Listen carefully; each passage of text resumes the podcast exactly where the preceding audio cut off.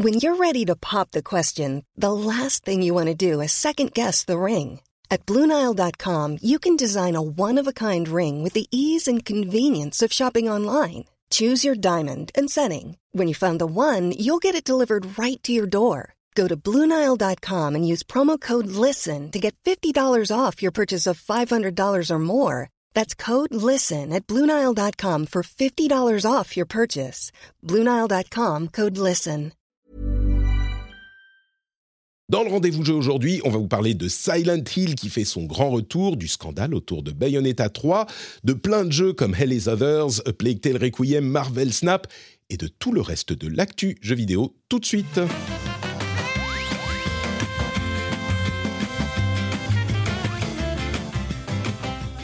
Bonjour à tous et bienvenue dans cet épisode numéro 264 du Rendez-vous Jeu.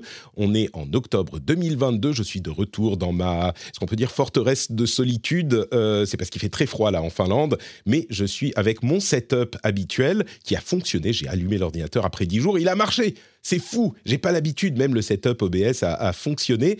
Et donc, on est en live sur Twitch également. Bonjour à tous les euh, Twitchos qui nous rejoignent. Pas de, fils qui crie qu'il a gagné la couronne d'or à Mario Kart aujourd'hui, mais par contre, par contre, des invités de prestige, de talent et euh, de beauté, c'est ce que je disais tout à l'heure. Euh, comme je disais, c'est l'un de mes critères de sélection, l'un des nombreux critères de sélection. On ne prend que euh, les gens qui ont toutes les qualités. Et en premier lieu, on a ici Julie Le Baron qui nous rejoint comme tous les mois dans l'émission. Salut Julie, comment vas-tu?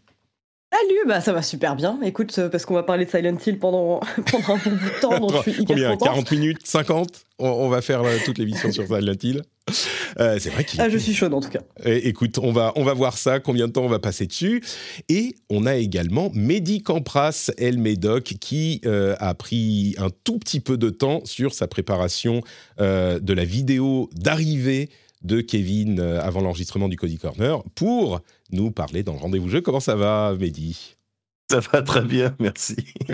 tu sais que c'est l'un de mes plaisirs, euh, quasiment quoi Tu les postes presque toutes les semaines euh, ou toutes les deux semaines? Toutes les deux semaines, ouais, tout à fait. C'est l'arrivée de Kevin pour l'enregistrement euh, du Cozy Corner. Ça, c'est le, le, bonheur quand ça arrive sur Twitter. Eh ben, figure-toi que c'est un de mes plaisirs aussi. Donc voilà, on a un nouveau point commun. Et un truc que j'aime beaucoup, vous savez, L'un de mes nombreux plaisirs aussi dans l'émission, c'est évidemment faire l'émission euh, et, et, faire l'émission pour les auditeurs qui prennent du plaisir à l'écouter, mais il y a aussi de temps en temps un moment où les, invités ne savent pas qui va, qui va, avec qui ils vont être dans l'émission.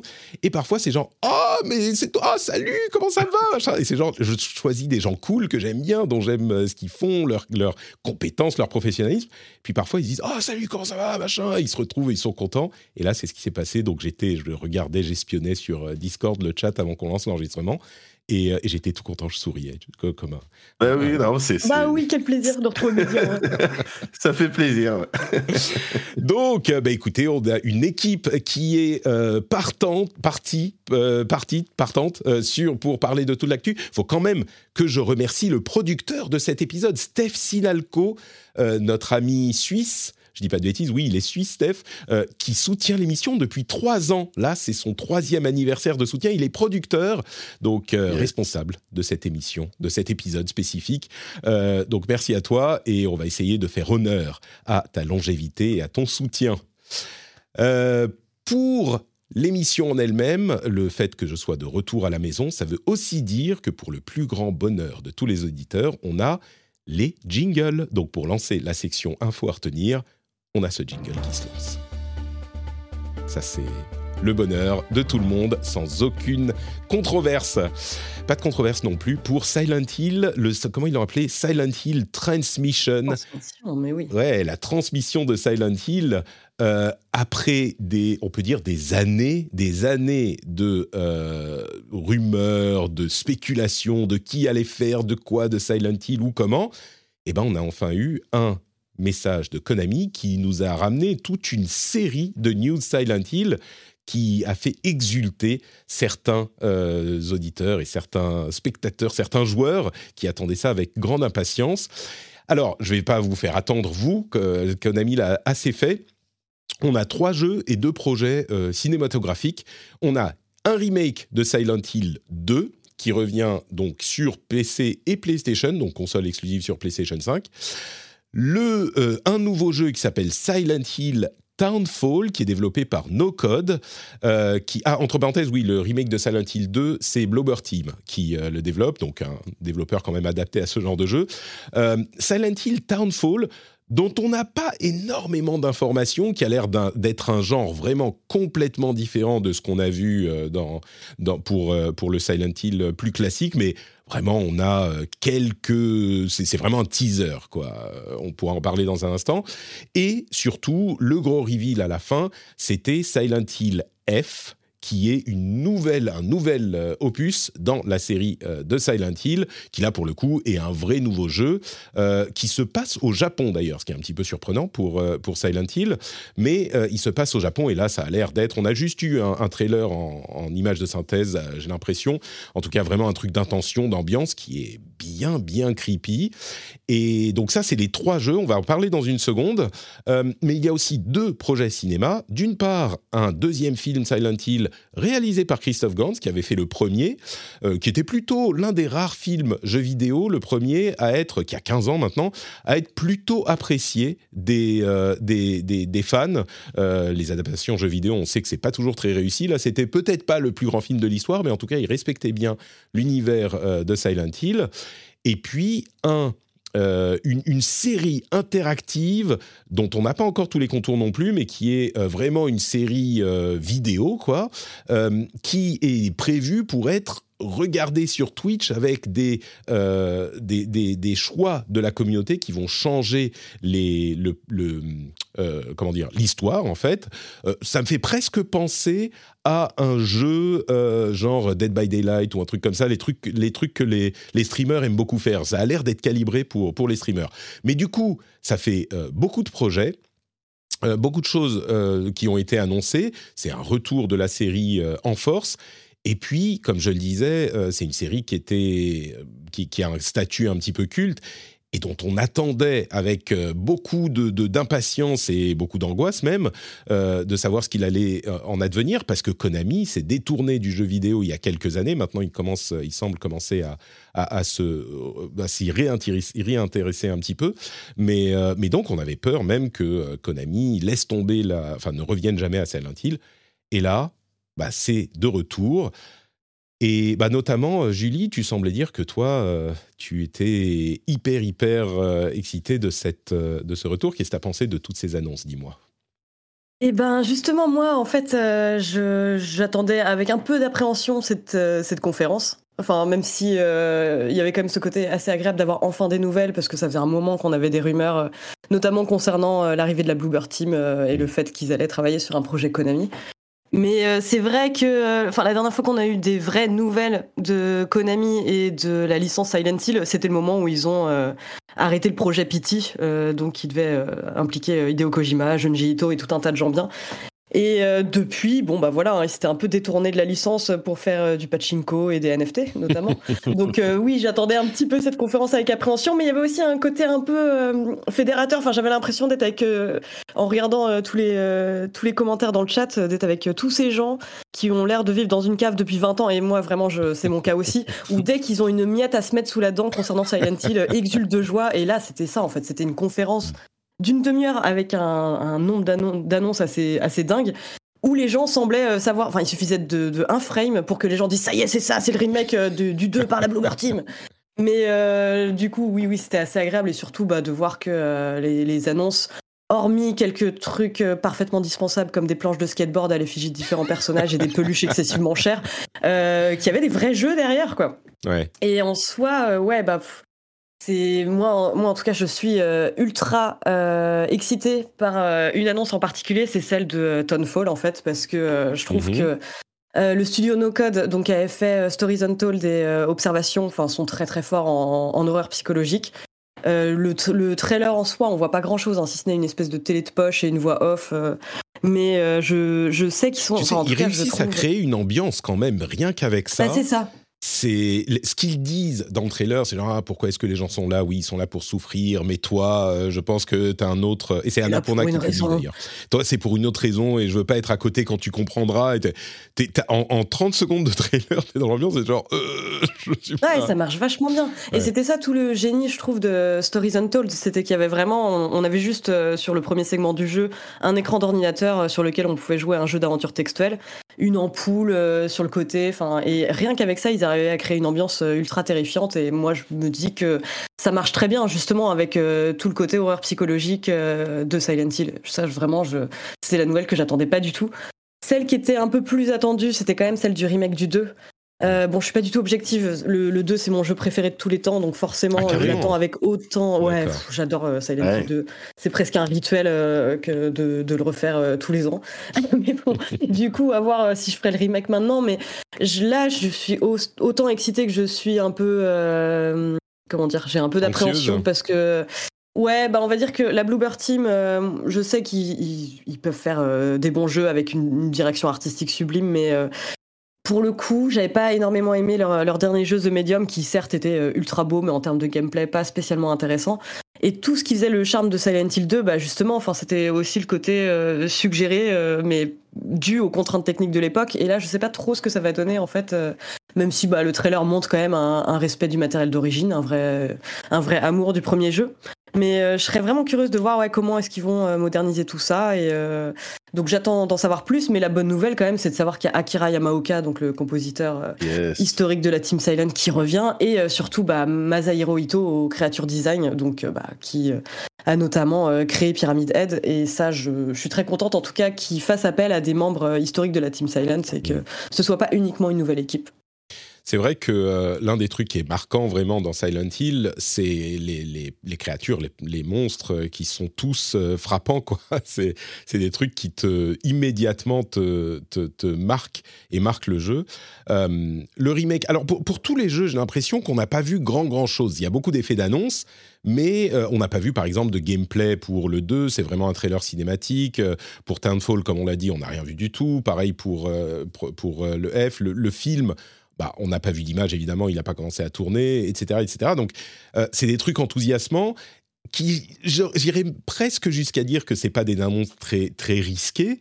Euh, mais ce que je retiens surtout de, toute cette euh, présentation, c'est que Konami a mis à son niveau, hein, c'est pas un énorme producteur, mais ils ont mis euh, les petits plats dans les grands pour la présentation. Ils ont fait une grosse présentation d'une demi-heure avec un petit peu de mise en scène, à la japonaise bien sûr, mais un petit peu quand même. Euh, et puis, ils ont l'air, comme tu le dis, Julie, de prendre les choses au sérieux. Quoi. Ils ont été prendre. Alors, ils font pas de choses en interne, c'est surprenant. Euh, même Project F, enfin Silent Hill F, si je me trompe pas, c'est un studio taïwanais. Taïwanais, ouais. ouais. Donc ils font pas euh, les choses en interne, mais par contre ils sont allés chercher des studios qui correspondent en tout cas aux intentions euh, de design, avec beaucoup de respect pour la licence d'origine, euh, et puis ils prennent les choses au sérieux, quoi. Comme tu le disais, euh, ces dernières années, Konami s'était complètement détourné du jeu vidéo, et puis ils faisaient euh, bah, des, des pachinko, des salles de sport et des trucs comme ça.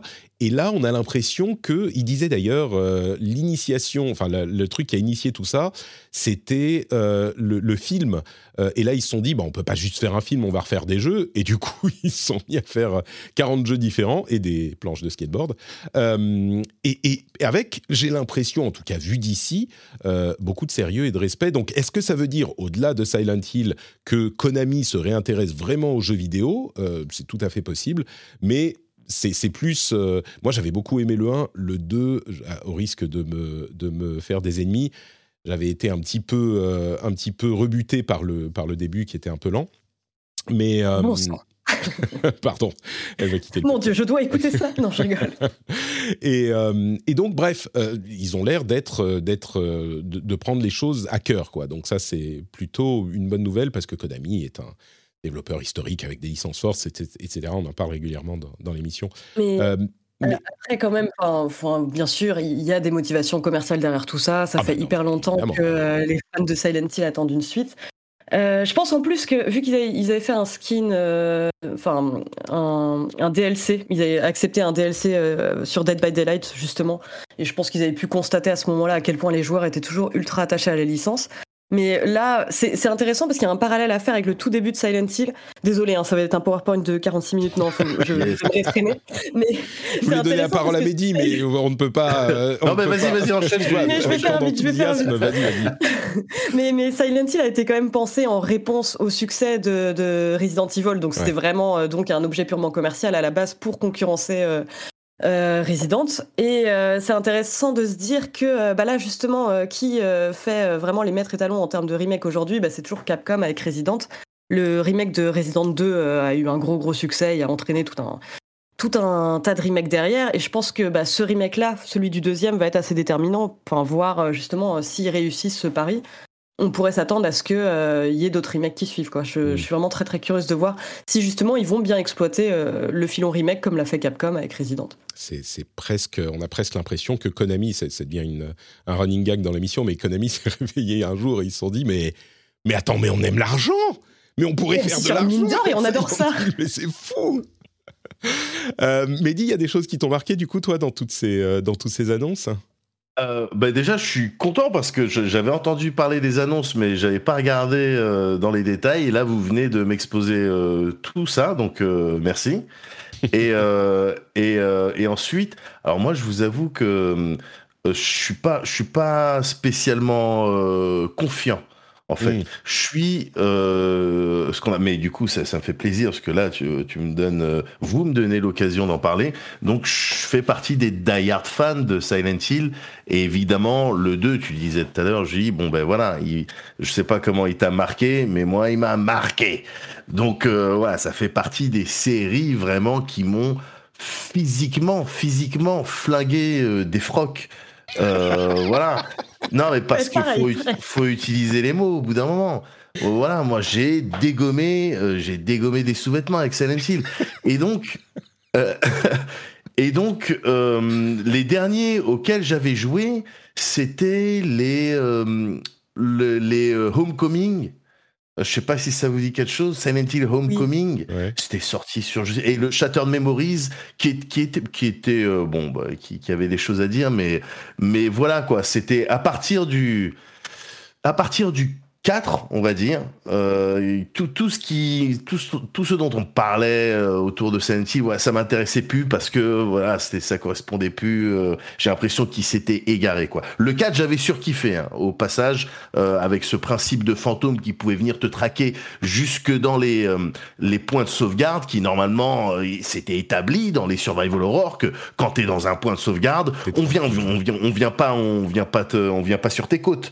Et celui-là avec son système de fantôme là, j'avais trouvé ça surkiffant et ce principe de euh, euh, first person quand t'es dans ton appart et puis third person euh, quand tu vas quand tu pars en exploration, c'était vraiment le kiff. J'ai vraiment été marqué par Silent Hill mais là, bon, il propose des choses vraiment, j'attends de jouer, quoi. On peut me montrer des trailers, on peut me faire des annonces, on peut même me parler de films.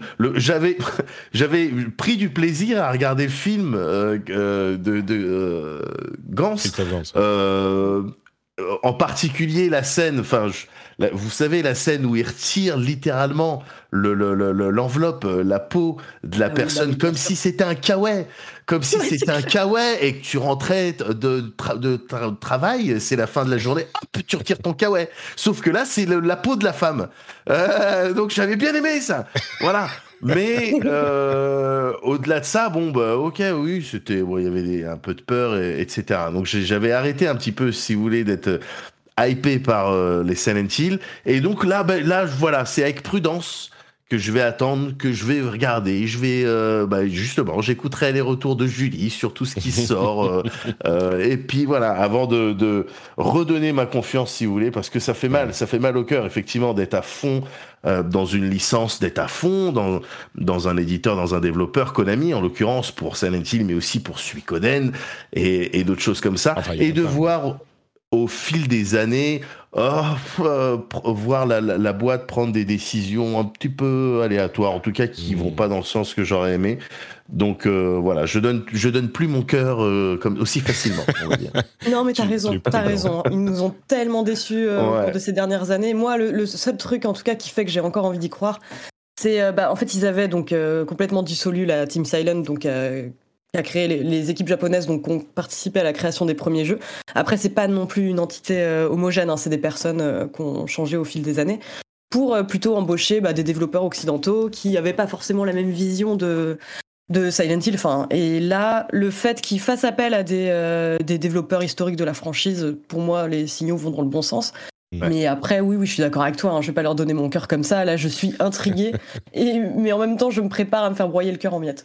Ouais. Et, puis, et puis, c'est vrai que Yamaoka, enfin, là, voilà, ça fait plaisir. C'est quelqu'un que j'aime bien. C'est quelqu'un que j'avais eu l'occasion de croiser. J'étais monté sur scène avec lui à l'occasion des 5 ans de la chaîne oh, No Life. Eh ouais, euh, on avait fait un spectacle et tout. Et il était venu, il avait fait de la guitare. C'était le kiff. J'adore ce, j'adore sa musique qui apportait tellement, tellement, tellement. Euh, euh, au Silent Hill que ouais évidemment, je suis curieux. Évidemment, j'ai envie de. Mais voilà, oui, effectivement, je vais attendre un peu. Je vais, je vais regarder. Un peu, un peu de euh, prudence. Euh. Oui, vas-y, vas-y. Bah, un truc concernant le film, moi, je suis assez d'accord avec toi. Enfin, c'est, facile de dire que c'est un des rares, euh, une des rares adaptations de jeux vidéo réussies en film parce que.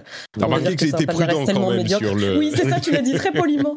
bah, c'est le seul à pas. Enfin, en tout cas, le seul de mémoire à pas être une grosse catastrophe dans le sens où on sent quand même que Gantz, c'est, un fan de la, la concurrence, la concurrence en face dans les adaptations de vidéos effectivement, c'était bah, pas non plus impossible de faire un truc. Euh.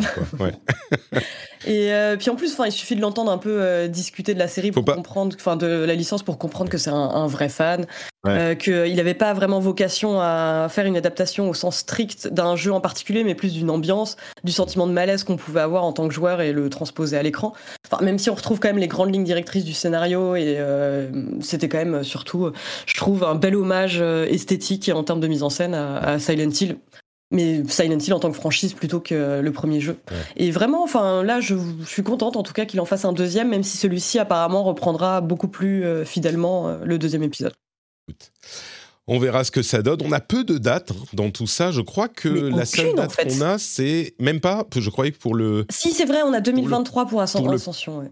Pour Ascension, ah d'accord. Moi j'allais dire le remake. Euh, je croyais qu'on avait 2023, mais je me trompe peut-être. Donc vraiment, ils ont été, euh, ils ont été assez. Oui, c'est ça. Non, on n'a pas de date. Pas de date pour le remake non plus. Pas de date, ouais. Juste, euh, on sait que ce sera euh, exclu PS. Enfin, non. Exclu, console. Ce sera sur PS5 et PC. PC, ouais. Tout à fait.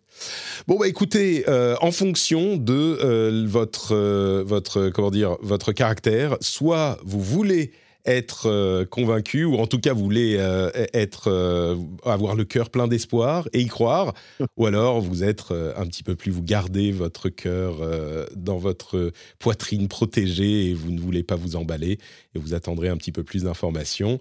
En tout cas, ce que je note vraiment, c'est que ils ont l'air de, de se de, prudemment mais de s'investir quand même dans le truc. Hein. C'est quelque chose qui n'est pas juste, allez, on file. Ce qu'on aurait pu craindre, c'était juste bon bah on file un remake à la Bluebird Team, ils vont nous faire ça vite, ça va faire de l'argent parce que les gens aiment la série et, euh, voilà. Bah, là non, ils vont ils vont beaucoup plus loin.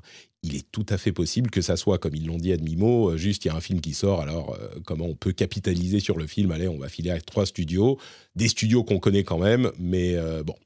On verra. J'avais peur, euh, j'avais vraiment peur que ce soit que des skateboards et des, figurines, moi, pendant, enfin, vraiment, que ça commence. mais, euh, mais on, ne s'est pas trop attardé sur Silent Hill F. Mm. C'est juste euh, autant Bluebird Team et No Code sont des. Il y a peu de choses à en dire, hein, mais vas-y, ouais, pardon. Bah c'est ça, mais c'est juste que je suis quand même assez curieuse, enfin, de la transposition justement au Japon, parce que c'est vrai mm. que l'Amérique moderne, c'est quand même un truc qui fait partie de l'ADN de Silent Hill. Mais c'est juste que pour le coup, là, je connais pas trop ce, studio en question. Mm. Je sais juste qu'ils ont bossé sur les modes multi euh, des résidentes, notamment Reverse et Résistance, et euh, c'était euh, assez nul, mais enfin, à leur défense, je pense que c'est leur cahier des charges qui devait être assez infernal à tenir. Quoi. Ça n'a jamais été le. Bah, personne pas, joue à Résidence pour le multi, quoi. C'est sûr. Mm. Et, puis, et puis là, ce qu'on voit du trailer, c'est vraiment un trailer image de synthèse. c'est ambiance et note d'intention, euh, franchement, qui fonctionnent super bien. Moi, je trouve qu'il y a des choses, euh, des, choses que font Silent Hill qui sont qu'on voit pas vraiment ailleurs. C'est des, des, choses bizarres dans le style de l'horreur très clairement, qui s'est un petit qui a bifurqué de Resident Evil avec des trucs. Euh, enfin, ce qu'on voit, je vais pas vous spoiler le. S'il y a un truc à voir, c'est celui-là, le trailer de Silent Hill F, parce qu'il y a au niveau imagerie des choses que, euh, qui, sont originales, bizarres et qui donne la chair de poule, quoi. Il y a vraiment des, des, moments où tu dis, oh, qu'est-ce que c'est que ça? Et c'est difficile d'être original dans l'horreur. Faire des jumpscares, faire des monstres, faire des trucs qui crient, euh, c'est facile. Faire des trucs qui, qui sont angoissants, euh, creepy, qu'on n'a jamais vu ailleurs, je trouve que c'est pas évident. Et c'est un truc que Silent Hill fait, fait assez bien, enfin, traditionnellement assez bien fait. Et là, au moins, il y a ça. Bon, maintenant, on n'a pas vu une image du jeu, donc. Bref, voilà pour cette conférence Silent Hill. Qu'est-ce que ça donnera Rendez-vous dans quelques mois, un an, deux ans, euh, pour des réponses plus concrètes? Le deuxième gros sujet dont je voulais parler euh, aujourd'hui, c'est le scandale Bayonetta 3 qui était un petit peu plus spéculatif jusqu'à un article de Jason Schreier qui a été publié hier, je crois, euh, de Bloomberg, qui clarifie un petit peu la situation. Mais du coup, je vais euh, vous, expliquer en deux mots. Hein. On va pas faire très très long là-dessus non plus, mais euh, ce qui s'est passé, c'est que Bayonetta 3 change d'actrice principale pour la voix de Bayonetta.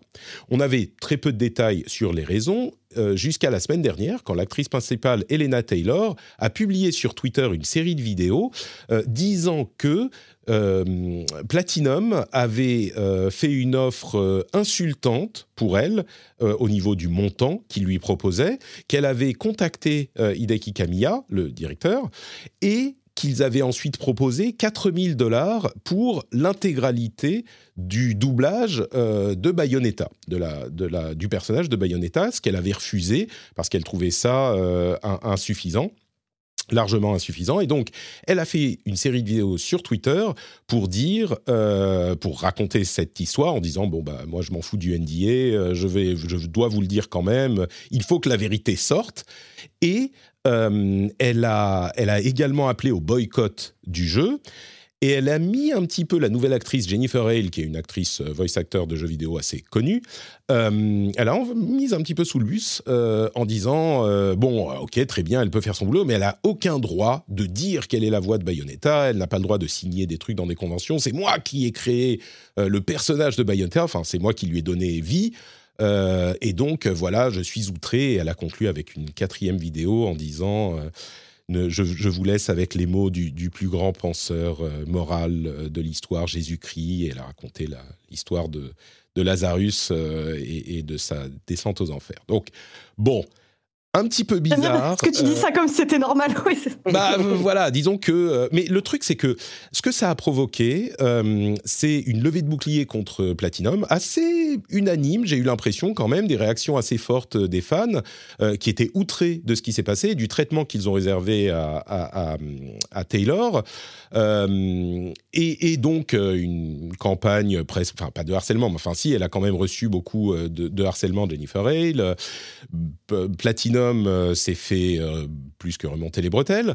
Et on a eu donc, euh, c'était l'ambiance jusqu'à il y a deux jours, et le reporting de Jason Schreier qui semble clarifier un petit peu la situation, ou en tout cas qui apporte des informations supplémentaires et contradictoires, réfutées ensuite par Elena Taylor, qui dit que Platinum a proposé à Taylor le rôle avec non pas euh, 4000 dollars, mais 3 à 4000 par session, et il y avait au moins 5 sessions, donc au moins 15 000 dollars, qu'elle a refusé, qu'elle voulait au moins un, chèque à 6 chiffres, donc au moins 100 000, et des... Euh, des, des, residuals, des royalties euh, pour le jeu, s'il fonctionnait très bien. Euh, et qu'ils ont là refusé, et qu'ils ont, euh, après ça, après avoir refusé, ils ont, allé ils ont été chercher, relancer un casting et ils ont été chercher quelqu'un d'autre. Euh, et en plus, ils ont quand même proposé une session en caméo à Elena Taylor pour donc 3000, 4000 dollars, ce que c'était, en, une session, ce qu'elle a refusé. Et ensuite, elle a fait sa vidéo. il ajoute aussi des informations qui étaient disponibles même avant ça, c'est-à-dire que la partie, l'autre partie de la discussion qui a eu, qui a eu lieu, c'est que euh, c'est le traitement euh, et le travail des euh, acteurs, des voice acteurs du jeu vidéo, qui sont, selon les premières réactions et un petit peu ce qu'indique Elena Taylor, très mal payés, exploités, etc. un des éléments qui était disponible notamment dans l'article de Polygon sur le sujet juste après les vidéos de Taylor, c'est que la guilde, donc le, syndicat euh, des travailleurs de ce domaine de télévision, euh, jeux vidéo, radio, tout ça, euh, établit des tarifs qui sont établis, qui sont de 1000 dollars par session d'enregistrement, par journée d'enregistrement de 4 heures. Euh, et que ça, c'est le tarif minimum. Après, ça peut aller plus haut, mais c'est le tarif minimum. Euh, et il y a d'autres acteurs qui ont dit, alors moi, on m'avait proposé ceci, cela. Certains ont dit, oui, effectivement, il y a des tarifs de ce type-là. On m'avait proposé 4000 pour l'intégralité du jeu. Mais un élément qu'on n'avait pas, c'était combien de jours ça représente, ça. Et euh, il, s'avère que Elena Taylor, pour doubler Bayonetta dans le 1 et le 2, elle avait fait 4 sessions de 4 heures pour le 1 et 4 sessions de 4 heures pour le 2. Donc, euh, ce n'est pas des, journées de travail euh, interminables non plus, c'était 4 sessions, même pour un, jeu aussi, euh, entre guillemets, long, ou un doublage, un personnage principal pour un jeu comme ça. Bref, ça c'était la base du truc je suis curieux d'avoir votre réaction. Euh, moi, je me suis un petit peu euh, fighté dans le Discord avec les, les, patriotes, enfin les patriotes et les auditeurs dans, le Discord, euh, parce que j'avais un avis qui n'était pas du tout aligné sur, pour une raison qui est un petit peu presque annexe, mais, je suis curieux de savoir votre, votre réaction sur cette histoire, si vous en avez une, parce qu'on n'est pas obligé d'avoir un avis là-dessus, mais je redonne la parole à Julie, du coup, qu'est-ce que tu en as pensé, toi, de tout ce scandale? Le truc, euh, c'est qu'en plus, euh, là, on est encore à un stade où c'est euh, la parole de Taylor contre celle de Camilla, parce que si je ne m'abuse, elle a, décrit dans l'article de Jason Schreier que pour elle, c'est un mensonge, le fait qu'il lui ait proposé 15 000 dollars. ce qu'elle a dit, c'est c'est un, un tissu de mensonges, et maintenant je voudrais oublier cette histoire et revenir au théâtre. Bah, c'est ça. Donc, du coup, c'est difficile. Bah, bien sûr, hein, si euh, la, vraie proposition c'était 4000 dollars pour l'ensemble du jeu, euh, c'est, quand même du foutage de gueule dans le sens où, bah, quand même, euh, la plupart des comédiens de doublage avec qui j'ai eu l'occasion de discuter ont tendance à ne se contentent, enfin, se contentent rarement de travailler dans le jeu vidéo parce que c'est pas ça qui paye leur facture. dans le sens où, bah, il n'y a pas seulement les sessions studio, hein, il y a aussi toute la préparation, la préparation au rôle, etc. Mais ouais, moi, je serais vraiment curieuse de savoir bah, quelle était la réelle somme proposé par, euh, par le studio, parce que là, pour l'instant, en fait, on ne sait pas. Enfin, on sait juste que Camille avance et ce que Taylor avance d'une autre part, mais pour l'instant, oui, c'est difficile. Moi, j'ai tendance à faire confiance à Schreier. Hein. S'il écrit quelque chose, généralement, il est sourcé et bien sourcé, Schreier. Tu vois, c'est un type qui. ah oui, oui, mais ce que je veux dire, c'est. Euh, oui, oui, c'est ça, oui. Les personnes, je comprends tout à fait hein, qu'elles n'aient pas voulu être identifiées. Euh, etc. Mm. Donc, euh, mais euh, il a aussi écrit que Taylor euh, décrivait que c'était un, tissu de mensonge. Donc pour l'instant, enfin, ça reste quand même à prendre avec des, des, pincettes. Moi, je trouve ça intéressant que ça mette justement en lumière le, le, le travail de comédien de doublage parce que finalement, on en parle assez assez peu. Enfin, c'est le genre de choses dont le genre de métier dont on parle quand ils réussissent vraiment leur taf. Ou, euh, mais, euh, mais honnêtement, on, sait peu de choses, je trouve, sur, sur leurs conditions de travail.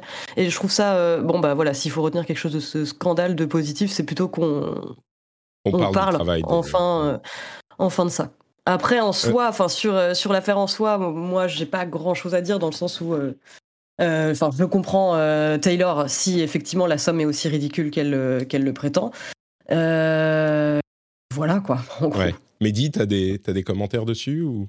Euh, ben moi, si s'il y a un truc que je dois retenir de ça, euh, c'est que on est euh, quand même déjà merci encore d'avoir résumé et puis à vous deux d'avoir commenté cette affaire parce que j'avais suivi ça de loin mais pas trop pas trop en détail. Et donc grâce à vous maintenant je suis un petit peu plus au fait. Mais simplement je remarque et je m'inclus dedans évidemment qu'on est prompt à réagir et parfois de manière un petit peu, euh, voilà, euh, de manière un petit peu sanguine, euh, intense, ouais, tout à fait, à des choses qui nous indignent ou qu'on trouve pas normales, parce qu'effectivement, 4000 balles pour une production comme ça, d'autant que il me semble que on, on, rappelait les chiffres de vente ou les, les, les sous que s'était fait euh, Platinum avec la, franchise et que 4000 balles pour doubler ça avec cette voix justement qui était euh,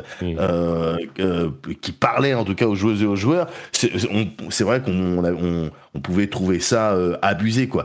Mais avec les les, les nouvelles les révélations de comment il s'appelle Jason Schreier je remarque je constate qu'on est prompt à réagir, à s'indigner sur les réseaux. Et moi, et moi le premier. Enfin bon, en l'occurrence là, j'avais pas, j'avais pas. T'étais pas, dans Twitter à ce moment, donc non, non, non. Sinon, tu serais parti au quart de tour.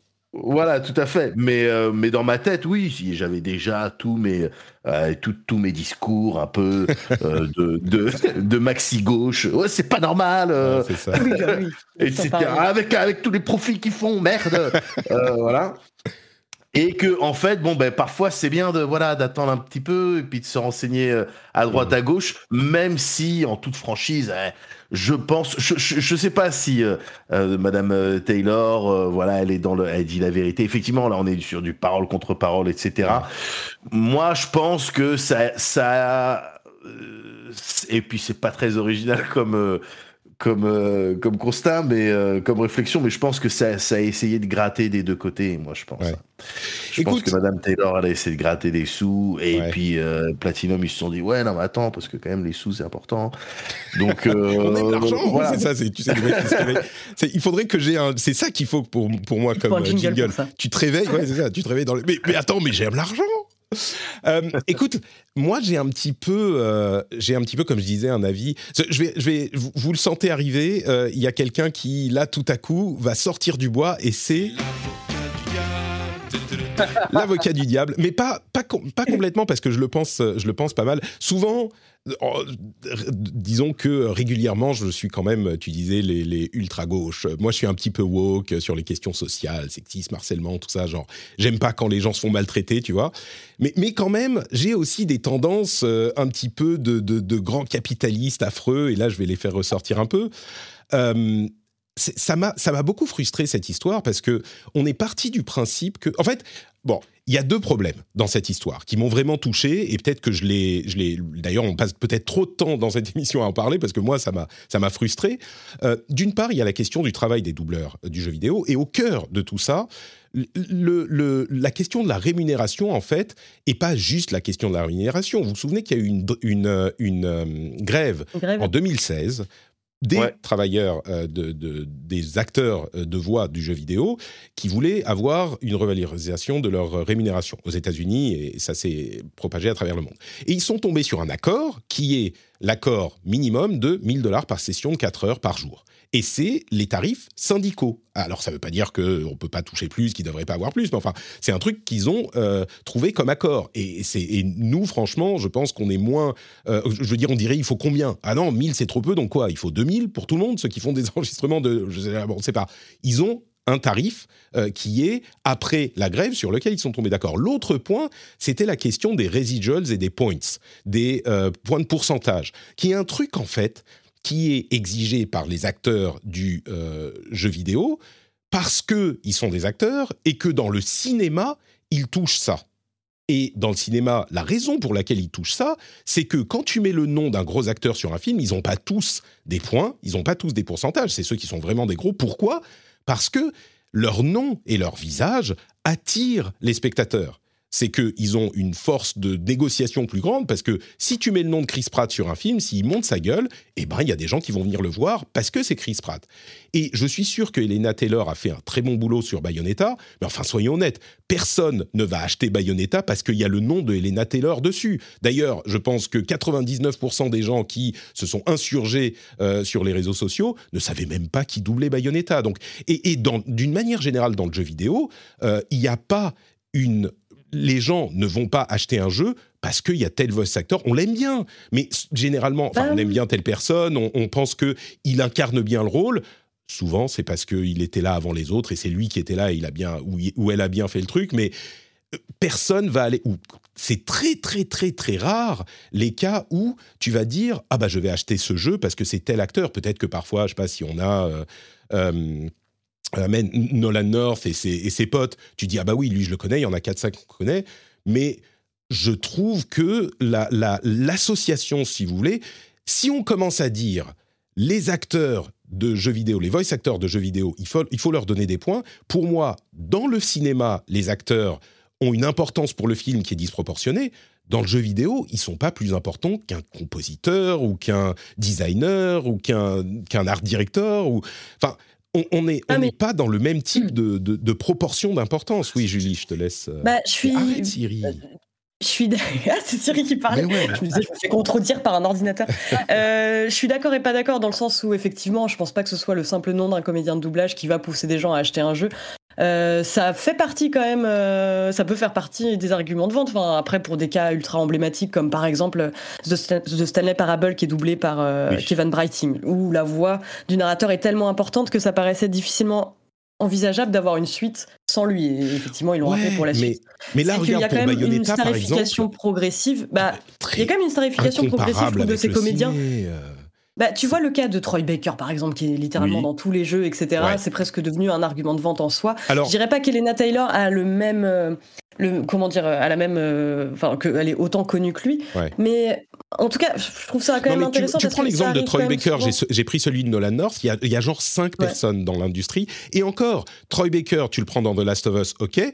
Mais dans n'importe quel autre jeu, si tu mets Troy Baker, on fait Oh, c'est Troy Baker. Mais t'aurais mis un autre acteur. Euh, je veux dire, le, personnage peut être incarné par tout un tas d'acteurs parce que c'est une partie vraiment congrue de ce qui fait le personnage. Euh, et en plus, quand on parle de Troy Baker, c'est The Last of Us qui est hyper cinématique. La plupart des jeux, c'est beaucoup moins important la place du, du, La place de la voix, ouais. Ouais, de la voix dans, dans la construction du personnage. Je suis d'accord, mais après, je trouve que ce qui est intéressant avec cette affaire, c'est que, bah, on voit aussi parfois, des collaborateurs de longue date euh, par exemple, j'ai oublié son nom. Euh, Stephanie Houston, par exemple, qui travaillait euh, notamment avec Kojima sur Metal Gear, qui avait été un peu abandonnée comme une vieille chaussette au moment où il avait été question de faire Death Stranding. Elle était en pour parler, pour participer au jeu avant de se faire ghoster totalement. Et c'était arrivé bah, à d'autres à d'autres comédiens. Bah oui, je mais pense que c'est intéressant aussi pour eux bah, de, aussi de se mettre en avant et d'avoir des revendications. C'est important, enfin, de vouloir niveler un peu les euh, les euh, comment dire les modes de rémunération pour tout le monde. Enfin ça, moi en tout cas, je trouve que c'est euh, tout à bah, leur honneur de le faire. Et ça, c'est l'argument, soyons honnêtes, qui est un petit peu par principe de dire ah bah il faut qu'on soit du côté des travailleurs parce qu'ils sont, ils ont des, des, revendications sur leurs conditions de travail. Ce que je comprends sur le principe, mais là en l'occurrence, on parle de voice actors qui voudraient avoir des, des traitements différents et beaucoup plus favorables que tous les autres travailleurs de cette industrie par exemple, l'idée de dire bah, on veut un pourcentage, moi je suis désolé sur un voice. Tu, me dis par exemple, un type qui vend un jeu, Miyazaki, il met son nom sur un jeu, je parle de, euh, From, il met son nom sur un jeu, il va décupler le chiffre de vente. Euh, euh, Kojima, il met son nom sur un jeu, il va décupler les chiffres de vente. Elena Taylor, euh, si c'est pas elle qui double Bayonetta, tout le monde s'en fout. Je suis désolé de le dire comme ça. On va voir le 3 qui sort dans une semaine. Euh, bah, je pense que Jennifer Hale va faire un très bon boulot. Et d'ailleurs, je ne doute pas qu'elle a été mieux payée que ce que proposait, euh, que ce que disent, ce dont parlait Elena Taylor, parce que c'est une actrice de, renom et qu'elle est, elle, est, elle fait bien son boulot, etc. Mais bref, l'idée que les voice actors sont équivalents d'un acteur et que donc ils devraient être payés de manière équivalente avec des histoires de pourcentage, parce que c'est ce qu'elle voulait. Elle voulait 100 000 dollars pour 4 jours de travail, plus euh, les, des, un pourcentage des ventes. Moi, je suis désolé, pour, pour, le poids que ça représente dans l'attraction du titre, c'est pas comme euh, quand on met un acteur connu dans un film. Il n'y a pas de... Bon. Il y a un autre aspect dont je voulais parler, mais... Vas-y, euh, si, si je peux juste me permettre. Euh, non, parce que je serais sur ton Discord, euh, Patrick, qu'on on aurait eu les grosses discussions. N'en doute pas. doute pas. J'étais un peu, quand je dis l'avocat du diable, j'étais un petit peu le, le, mais oui, mais j'adore. solitaire, tu vois. C'est c'est parfait, c'est parfait. Mais je crois qu'il y, y, a, ouais, il y a plusieurs trucs à prendre en compte. déjà, le fait que les, les personnes, donc les voice actors, qui très concrètement donnent une identité, à, à, des personnages. Je trouve ça pas déconnant que euh, il et elle se disent euh, bah si si non je parti j'ai participé ou je participe à fond au succès du truc. Je vois pas pourquoi euh, mais pas plus qu'un j'aurais pas un petit billet. Mais, mais pas plus qu'un simplement... designer pas plus qu'un animateur justement ben, ce serait aussi que les designers soient rémunérés voilà. à leur ah donc il faut que tout le monde ait un pourcentage de profit. ah ben oui Patrick l'idée c'est de tirer tout le monde vers le haut plutôt que de dire mais pourquoi toi t'aurais ça et pas moi? Et eh ben vous savez qu'on a un pourcentage des profits. En tout cas en France on a tous un pourcentage des profits de la boîte quand elle fait tant de profits, on a un pourcentage des profits. Euh, et, euh, c'est très bien. c'est très bien. Il y a, il y a euh, par exemple, je pense au, à, au, à la voix off des jeux. Alors, euh, Julie, tu vas peut-être me rappeler le, le studio, mais tu sais, Transistor, euh, Hades. euh, Ah oui, euh, Supermassive. Exactement, merci Patrick. Supermassive, le, le, le narrateur dont j'ai au- aussi oublié Ah non. Super Giant, Super Giant. Euh, Super Giant, Ah, Super Giant. Merde, j'y étais Ouais. Heureusement qu'il y a Julie. Eh ben, lui, très clairement, il fait partie de l'équipe. T'as envie d'entendre sa voix off. euh, t'as envie, t'as envie qu'il te, te raconte ce que t'es en train de faire ou euh, ce qui va se passer ou ce qui Mm. s'est passé. Euh, donc, euh, t'as comme tu ça, crois que voilà, personne maintenant d'autre le, peut faire, peut faire une voix le comme jeu. ça Alors, plein de gens peuvent le faire, mais il se trouve que bah, c'est cette personne qui a fait ça. Et maintenant, euh, on peut pas nier qu'elle apporte quelque chose, sa personnalité, quelque chose à des personnages. Le, le, le, le second truc euh, euh, que je voudrais évoquer, c'est tout à l'heure, tu parlais de Chris Pratt. Ouais.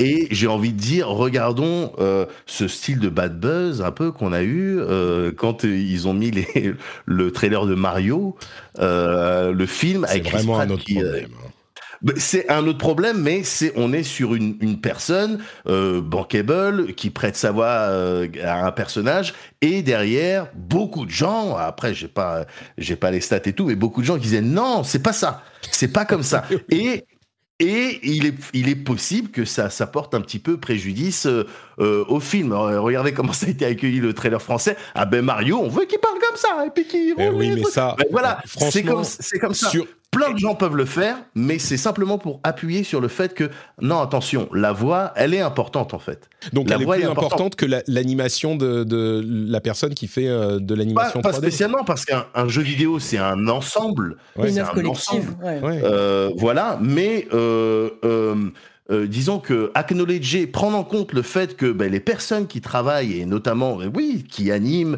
euh, qui trouvent les, les game mechanics ou qui doublent et qui donnent une personnalité, une épaisseur de la 3D à des personnages, ben, euh, évidemment qu'elles participent à tout ça et Ouais. que ben, pourquoi pas? Pourquoi est-ce qu'elles pourraient pas se prendre un petit billet? Voilà. Après, voilà, il y a- voilà. Il y a deux choses que je voudrais dire. Sur la question de Mario, c'est vraiment un, un- un- un- comment dire, un coup de, je sais pas, de Trafalgar, de, de, de- parce que c'est une question vraiment différente. C'est un, un- ou à vrai dire, peut-être même que c'est lié. C'est un affect qu'ont des joueurs pour un truc qui est impossible à, tra- à traduire en film. Parce que ce qu'on connaît de Mario, c'est trois voix débiles qui font euh, It's me, Mario et Wahoo Exactement. Tu vois? Et le truc, c'est que tu peux pas faire un film avec ça. Ou en tout cas, c'est pas le film qu'ils ont choisi de faire. Donc, cette, ce, ce- ce mini-scandale qui en était même pas vraiment un, les gens disent Oh, bah, oh, faudrait qu'on ait Wouhou et tu- Ça n'a pas de sens. Enfin, soyons sérieux deux secondes. Là, au- Bah, c'est un, aurait- un film qui s'adresse. Enfin, je veux dire, ils font un film Mario. C'est pas un film qui s'adresse à des gens qui connaissent pas Mario et puis qu'on va Non. essayer de faire rentrer dans le Mais ce que je veux dire, c'est un film s'adresse directement aux joueuses et aux joueurs. Bien Donc, sûr. Il Mais s'agit que- de leur donner des choses pour leur rappeler. Après, oui, mais t'es pas obligé de faire exactement du fan pas service sur ce truc. Mais pas le- obligé. non, mais le plus important là-dedans, c'est que les la- cette voix-là, quand c'est un effet qui dure trois secondes dans un jeu où il y a plein d'actions, ça passe. Mais tu peux pas faire tout un film avec euh, Bonjour, je suis Mario. Comment ça va, les amis? Au bout d'une Ouais, demi-heure, tu, tu moi, te- ça me te- ferait Bon, ça te ferait peut-être rire, me mais, fait rire. mais je crois que c'est Voilà. pas très sérieux pour un film. Mais à la limite, même, ça, ça touche à quelque chose de plus profond. C'est pas l'intention de l'équipe de prod, de l'équipe de réal, du réalisateur. Il veut pas faire ça. Et c'est pas à nous de choisir ce qu'ils veulent faire Ah, ou mais pas. totalement Et ensuite, d'accord. Au-delà de ça, pour ce, que, ce, dont, ce, dont tu, ce dont on parle, il y a une sorte de, euh, de, de comment dire, de euh, merde, le terme me, de- pas d'appropriation, de d'entitlement. Des joueurs qui disent oh ben non moi j'ai cet acteur, je veux cet acteur, mais c'est pas toi qui fais le jeu. C'est le, réalisateur du jeu, la boîte qui produit le jeu, qui va décider quel acteur on veut, combien on veut mettre d'argent là-dedans, et quel. D'ailleurs, je vais le dire en, en deux secondes parce que c'est plus aussi important maintenant qu'il y a eu l'article de Bloomberg. Mais Elena Taylor, moi, je suis allé regarder, je me suis dit ah bah ça se trouve, elle est hyper connue, elle est hyper, euh, elle, elle joue hyper bien, c'est une grande actrice ou j'en sais rien, elle peut exiger euh, beaucoup d'argent. La nana, elle a rien fait depuis 2014. Ces deux derniers titres et, ces deux derniers euh, euh, crédits dans le jeu vidéo, c'était Bayonetta et Bayonetta 2 en 2014. Tu regardes son compte Twitter, il y a rien du tout. Il y a y a un an, une, enfin non, pardon, en juin, euh, elle joue Marie, Magdalene dans une production super chrétienne qui fait des, des, reproductions de la Bible pour des familles et des communautés. à part ça, il y a un truc genre il y a un an, un petit théâtre. Dans son CV sur son site, il y a des, des des, productions dont la moitié au théâtre, c'est l'école dans laquelle elle était, parce qu'elle se présente genre, moi j'ai travaillé mon craft pendant sept ans dans telle école incroyable et avec telle... Alors tu dis, oula, ok, peut-être que... Mais ce que je veux dire par là, c'est pas juste pour la descendre, elle, on s'en fout, moi je m'en fous d'Elena Taylor, mais euh, l'histoire me paraissait bizarre. La manière dont elle l'a présentée, mm. ça me paraissait bizarre. La manière dont elle a l'air d'être une... Enfin, je suis désolé, mais c'est pas une actrice, la nana. Elle parle jamais de son travail, euh, elle parle... Et donc, c'est quelque chose qui m'a... Je, vais te laisser parler dans une seconde. le, le, dans ce cas précis, je trouve que les, les, demandes et le scandale, parce qu'elle a dit, euh, tu vois, elle a pointé du doigt tout le monde, elle a dit, ah, on me maltraite, et ça fait un petit peu diva, alors qu'elle se disait, ce qui s'est passé, je crois, c'est que elle s'est dit, bon, bah, je vais toucher plein d'argent. Elle a dit, ah, euh, Platinum a fait 450 millions de dollars sur Bayonetta, alors qu'il s'est vendu euh, pas, pas, super bien, ces jeux, c'est un petit peu des jeux de niche et elle, est, elle a pensé qu'elle allait euh, toucher le gros lot avec, ou en tout cas elle voulait avoir plus d'argent, elle l'a pas eu, elle était dégoûtée quoi, elle était deg, et je peux comprendre qu'elle soit deg, mais ça veut pas dire qu'elle a raison. Donc euh, voilà, moi c'était ma conclusion là-dessus. Alors ouais, et je pense pas. Mais c'est quoi cette émission de droite ah là, me dit-on sur Twitch? Eh, Ça arrive de temps en temps, j'ai parfois la gauche arrive, la gauche arrive. Ouais, la gauche non, moi je voulais juste dire. et je vous laisse conclure parce qu'on va avancer. Je comprends tout à fait ce que tu veux dire. Enfin pour moi c'est une, une affaire aussi qui va euh, au-delà de la simple personne d'Elena Taylor, c'est que effectivement comme tu le dis, on met un nom comme celui de Kojima ou Miyazaki euh, sur, euh, sur un jeu et ça peut permettre d'en vendre des palettes, oui, c'est sûr, mais après, on ne devrait pas rémunérer euh, les, les développeurs et personnes qui participent donc à l'élaboration d'un jeu vidéo parce que Miyazaki et Kojima, sans leurs équipes, ils sont rien. Il faut des gens pour, pour servir leur vision. Et il faut que ces personnes soient justement rémunérées. Les voice actors, ils disent on veut de l'argent, on veut beaucoup d'argent, on veut plus d'argent, on veut des pourcentages si le jeu se vend bien. C'est eux qui présentent les choses comme ça parce que c'est comme ça que ça se passe dans le cinéma. Je le sors pas de nulle part, moi, cette histoire. Tu vois, je l'ai pas. Oui, oui. mais je veux dire, ça me paraît, euh, ça me paraît euh, logique et légitime, en tout cas, que, et je parle pas d'Elena Taylor en particulier, mais euh, de mettre en lumière le fait qu'un jeu vidéo n'est pas l'œuvre d'une seule personne et que ces personnes devraient donc, à juste titre, être rémunérées et entendues sur le je, je pense qu'on peut, peut tous les trois se mettre d'accord sur euh, le fait que là cette histoire en particulier bon on sait pas c'est peut-être euh, trop demandé c'est peut-être euh, pas honnête d'un côté ou de l'autre mais que de manière générale on m'a toujours répété je crois que c'est quelque chose de plutôt vrai que le sound design de manière générale sur un produit culturel comme un jeu vidéo, une œuvre euh, culturelle comme euh, celle d'un jeu vidéo, ben ça participe vraiment à 50% de l'expérience. Ce que tu entends, ce que tu entends en termes de son et de voix, etc., ça participe à, grandement à l'expérience. À partir de là, ça laisse pas eh beaucoup ben, pour tout le reste, hein, si tu prends 50% pourquoi avec le son. Mais ah ben ouais, mais, mais pourtant c'est un, un vrai truc. Tu sais, c'est issu de. Non mais c'est important évidemment. Je te, parle, je te parle de discussions que j'ai eues avec des ingé. Euh, ah bah évidemment, euh, si tu demandes des ingé euh, eh ben, évidemment, bah, il faut bien qu'ils, faut bien qu'ils justifient, ah faut bien qu'ils justifient leur taf. Mais, mais, mais on peut, on peut se mettre d'accord pour dire que si, si, le, son c'est très important. L'acting, le travail de comédienne ou de comédien que tu peux avoir euh, derrière un personnage doublé, c'est, très important. Moi, ça fait partie des, choses qui peuvent me faire rentrer dans un jeu comme et peuvent m'en faire complètement sortir. Mm. Donc ça a son importance et que de manière générale, quand on est sur des choses euh, qui fonctionne bien. Je dis pas là encore une fois pour le cas particulier de Bayonetta, euh, voilà, c'est peut-être ça s'applique pas forcément, mais de manière générale, quand ça va bien, quand il y a quelque chose qui va bien et qui est le fruit d'une équipe, récompenser toute l'équipe à hauteur de ce qu'on ce qu'on estime euh, bien, je trouve que c'est pas déconnant quoi. C'est c'est bien, c'est sain, c'est mieux, ça évite ce genre de, de petit bad buzz. D'accord. je, je suis d'accord sur euh, le principe, je dirais simplement que dans le travail des, personnes indépendantes et le travail qu'on... Si...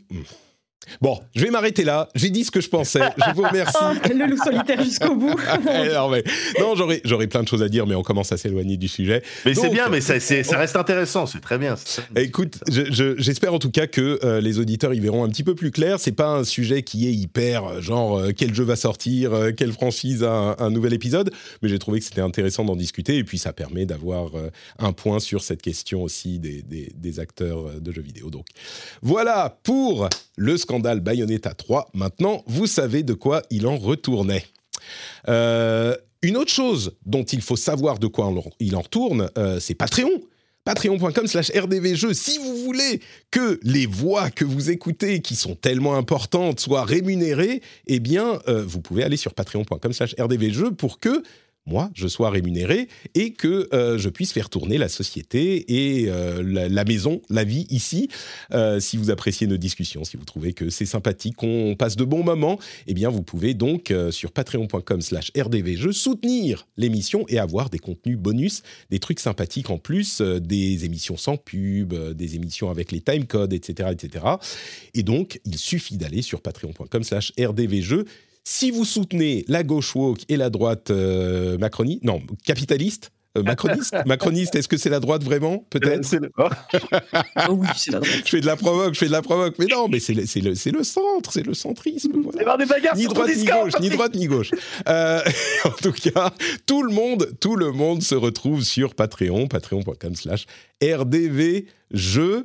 Allez-y y faire un tour. Il y a des trucs plutôt sympathiques là-bas. As a person with a very deep voice, I'm hired all the time for advertising campaigns. But a deep voice doesn't sell B2B, and advertising on the wrong platform doesn't sell B2B either. That's why, if you're a B2B marketer, you should use LinkedIn ads. LinkedIn has the targeting capabilities to help you reach the world's largest professional audience. That's right, over 70 million decision makers all in one place. All the big wigs, then medium wigs, also small wigs who are on the path to becoming big wigs.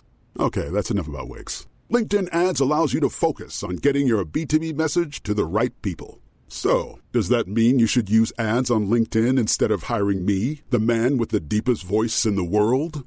Yes. Yes, it does. Get started today and see why LinkedIn is the place to be to be. We'll even give you a $100 credit on your next campaign. Go to linkedin.com slash results to claim your credit. That's linkedin.com slash results. Terms and conditions apply. Hi, this is Bachelor Clues from Game of Roses, of course, and I want to talk about Club Med.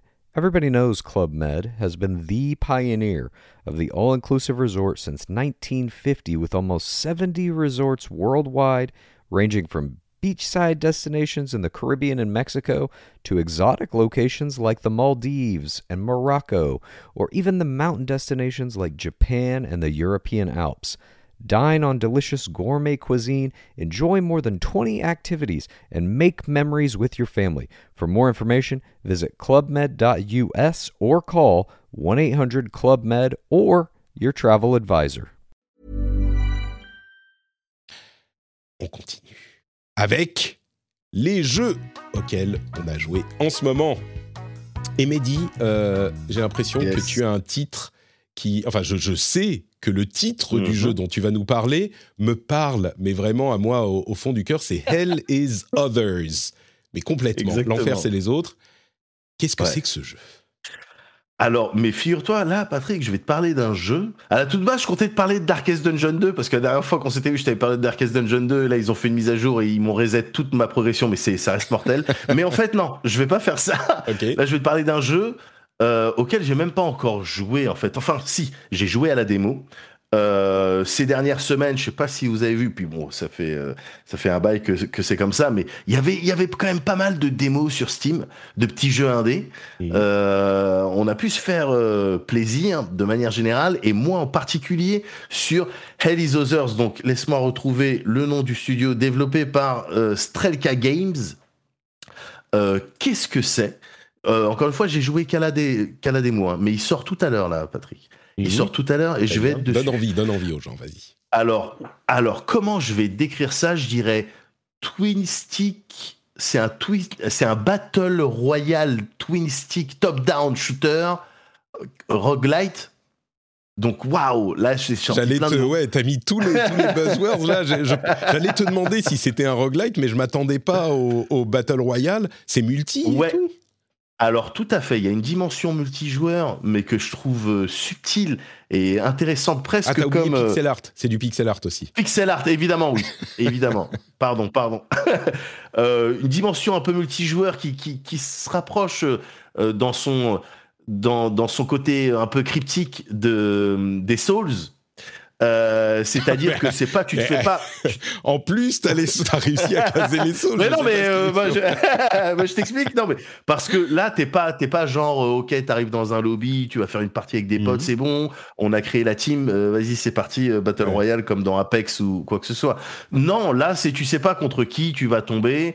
Euh, tu sais pas euh, quand est-ce que tu vas tomber sur quelqu'un, parfois même tu vas tomber sur personne.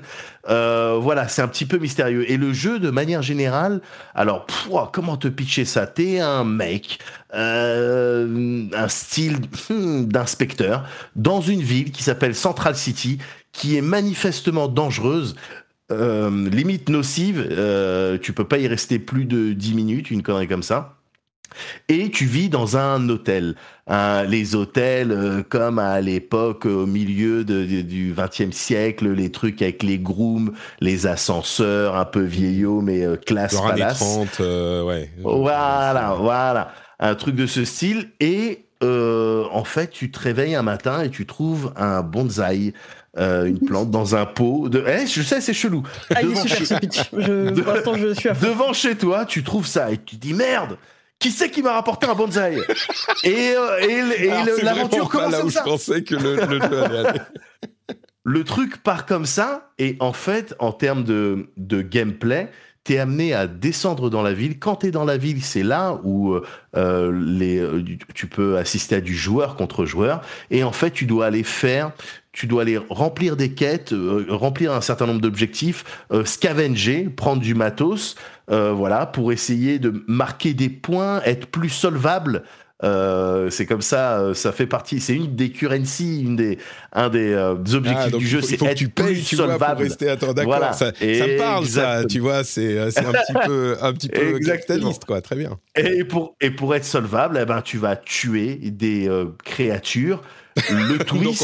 on, on va au fond de, de- au fond de la droite, Oui. là, vraiment. Alors, Là, c'est- là, pour le coup, ouais. des gens, ouais. Là, on est, euh, on est presque sur une dystopie. Et, euh, mais sauf que. Mais c'est des monstres quand même qu'on doit tuer. Là. Les, ben, les monstres que tu dois tuer, en fait, et c'est un twist qui arrive dès le début, euh, que tu comprends dès la première fois où tu prends l'ascenseur pour descendre dans Central City, les monstres que tu tues, c'est les autres. Moi, j'espérais des bonsaïs anthropomorphes. mais- non.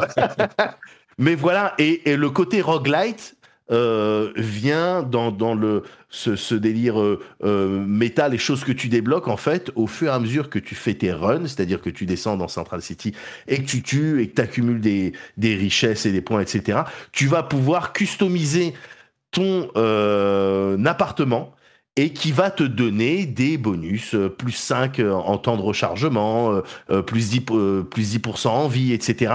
Et tout ça va dépendre en fait de l'agencement de ton petit appart. Euh, au début bien merdique et à terme j'espère euh, un petit peu plus classe et j'adore en fait j'adore ce mélange j'adore ce principe un peu de hum, euh, battle royale dans le sens où tu descends dans la ville et t'es à poil en fait. Tu dois te euh, t'équiper vite en cherchant en scavengeant à droite à gauche euh, en prenant les meilleures choses avant les autres personnes. Et puis le côté roguelite c'est-à-dire même si tu meurs c'est pas grave. Euh, t'as gagné des points, tu vas pouvoir faire mieux au prochain run, et aussi, enfin, euh, la, la, la DA, euh, voilà, parce que moi je suis, un, je suis un mec des pixels évidemment, et je suis un mec un peu du bresson, j'aime bien tout ce qui est bresson, Ouais. j'aime bien tout ce qui est dark, Ah, là, c'est Euh, ouais. et là, et là c'est ça- c'est- c'est complètement ça. Donc voilà, Et- le jeu sort tout à l'heure, je vais me mettre dessus. On l'a, on l'a pas dit très euh, spécifiquement, mais oui, c'est du pixel art vu de dessus, euh, donc twin, twin stick shooter, quand tu, comme tu disais, Euh, et c'est, c'est, c'est quand même très très beau.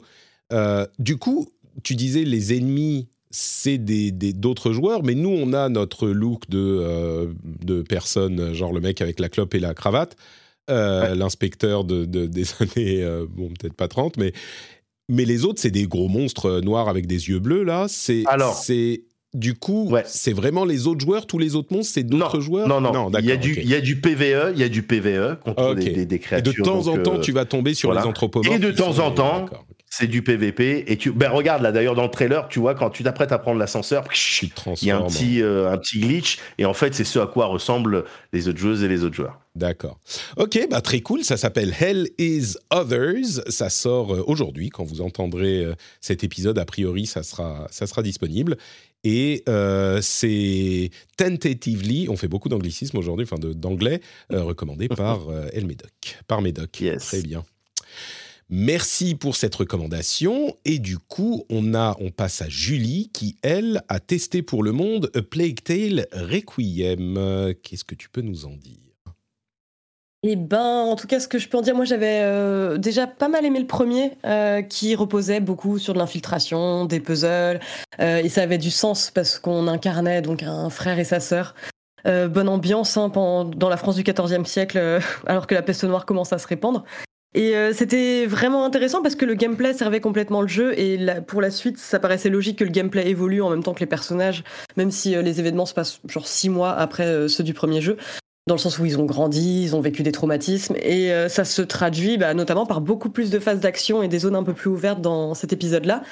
Et à la fois, je trouve ça ultra logique, et euh, en même temps, bah, c'est les points faibles du jeu, je trouve. Moi, c'est euh, malheureusement oui. euh, tout ce qui est infiltration ambiance, c'est toujours aussi réussi. Les environnements sont à tomber par terre, vraiment. Enfin, c'est ils ont fait l'un des très trucs très marquants du premier. Déjà, il était incroyablement beau avec ces, ces, ces meutes de rats qui, qui, qui se marchaient les uns sur le. Enfin, c'était super impressionnant. Et, et là, ce qu'on voit du 2, c'est tout aussi. si Bah là, c'est absolument magnifique. Ouais, là, on est en Provence. Il y a encore plus de rats. Avant, ils pouvaient en afficher 5000. Maintenant, c'est 300 000 rats en même temps sur euh, le même 300 écran. et 000 C'est ouais, complètement dément. Mais effectivement, ça permet de créer des scènes ultra terrifiantes pour quiconque a peur des rats, ce qui est mon cas. D'autant plus qu'ils ont bien exploité le retour haptique de la DualSense pour avoir l'impression que tu te fais grignoter par les rats dès que tu t'approches d'eux. Mais euh, donc vraiment dans l'ensemble, c'est un jeu que j'ai beaucoup aimé. Je suis juste un peu euh, resté frustré de certaines phases d'action parce que c'est vraiment le moment où euh, où on sent que le, le- le jeu pêche un peu. Enfin, c'est c'est très pâteau et lourd dans les contrôles. Donc les phases que j'ai les moins aimées, c'est celles qui impliquent des combats un peu longs. Et c'est dommage parce que vraiment, ça aurait gagné à être épuré. C'est juste qu'ils ont tellement voulu offrir plusieurs options aux joueurs, euh, ce qui fait qu'on se retrouve donc à, entre sa fronde et son arbalète à choisir son type de projectile et ça donne des moments pas très très beaux en jeu. Mais sur le reste, par contre, enfin vraiment sur le, scénario et notamment sur euh, la, la dernière partie du jeu, on atteint des sommets horrifiques. Enfin vraiment moi que j'espérais pas du tout. Et euh, ça m'a vraiment euh, fait oublier bah, tous ces côtés qui m'ont énormément frustré et énervé, ce qui fait que du coup moi je reste sur une bonne impression du jeu. Mais voilà, faut quand même être préparé, euh, préparé à ça. Quoi. D'accord. Donc quand même, euh, t'as as, l'air de dire que c'est un projet. On, on me signale d'ailleurs sur la chatroom qu'il est dispo dans le Game Pass aussi. Euh, c'est vrai que c'est Oui, Asobo à qui a une relation assez proche avec Microsoft puisqu'ils ont fait aussi, puisqu'ils ont fait aussi Flight euh, Simulator, exactement. Euh, mais du coup, oui, s'il est dispo dans le dans le Game Pass, c'est cool.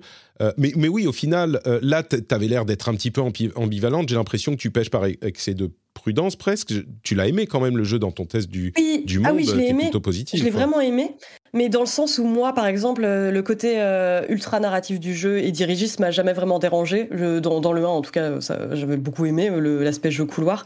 Dans le deuxième, bah, je trouve qu'on retrouve vraiment effectivement ce côté ultra porté sur la narration et dirigiste par moment, malgré quelques zones plus ouvertes. Et ça, vraiment, de ce point de vue-là, moi, je trouve qu'ils ont complètement dépassé mes espérances. Après, bah, justement, sur les phases action et euh, le côté un peu plus ouvert, c'est pas la partie que je retiens du jeu. Mais euh, j'ai vraiment trouvé pour moi ce qui faisait l'ADN du premier avec, euh, je trouve, un scénario porté au nu vraiment sur la fin. D'accord. Bah, écoute, donc, si vous avez aimé le premier, je crois qu'il semble être largement recommandable. Euh, si vous savez à quoi vous attendre. Euh, et puis, de toute façon, pour ceux qui ont le Game Pass, c'est- à tester, quoi. À tester au moins euh, pour voir de quoi il en retourne. Bah merci pour ce petit topo sur A Plague Tale Requiem, qui n'est donc pas parfait, mais attrayant. Pour ma part, j'ai joué euh, pas mal à Marvel Snap. Est-ce que vous savez ce que c'est que Marvel Snap tous les deux? J'ai j'ai l'impression que c'est pas trop votre type de jeu, ça. Je, Non, alors, je tu, sais. je vais découvrir. Très voilà. bien.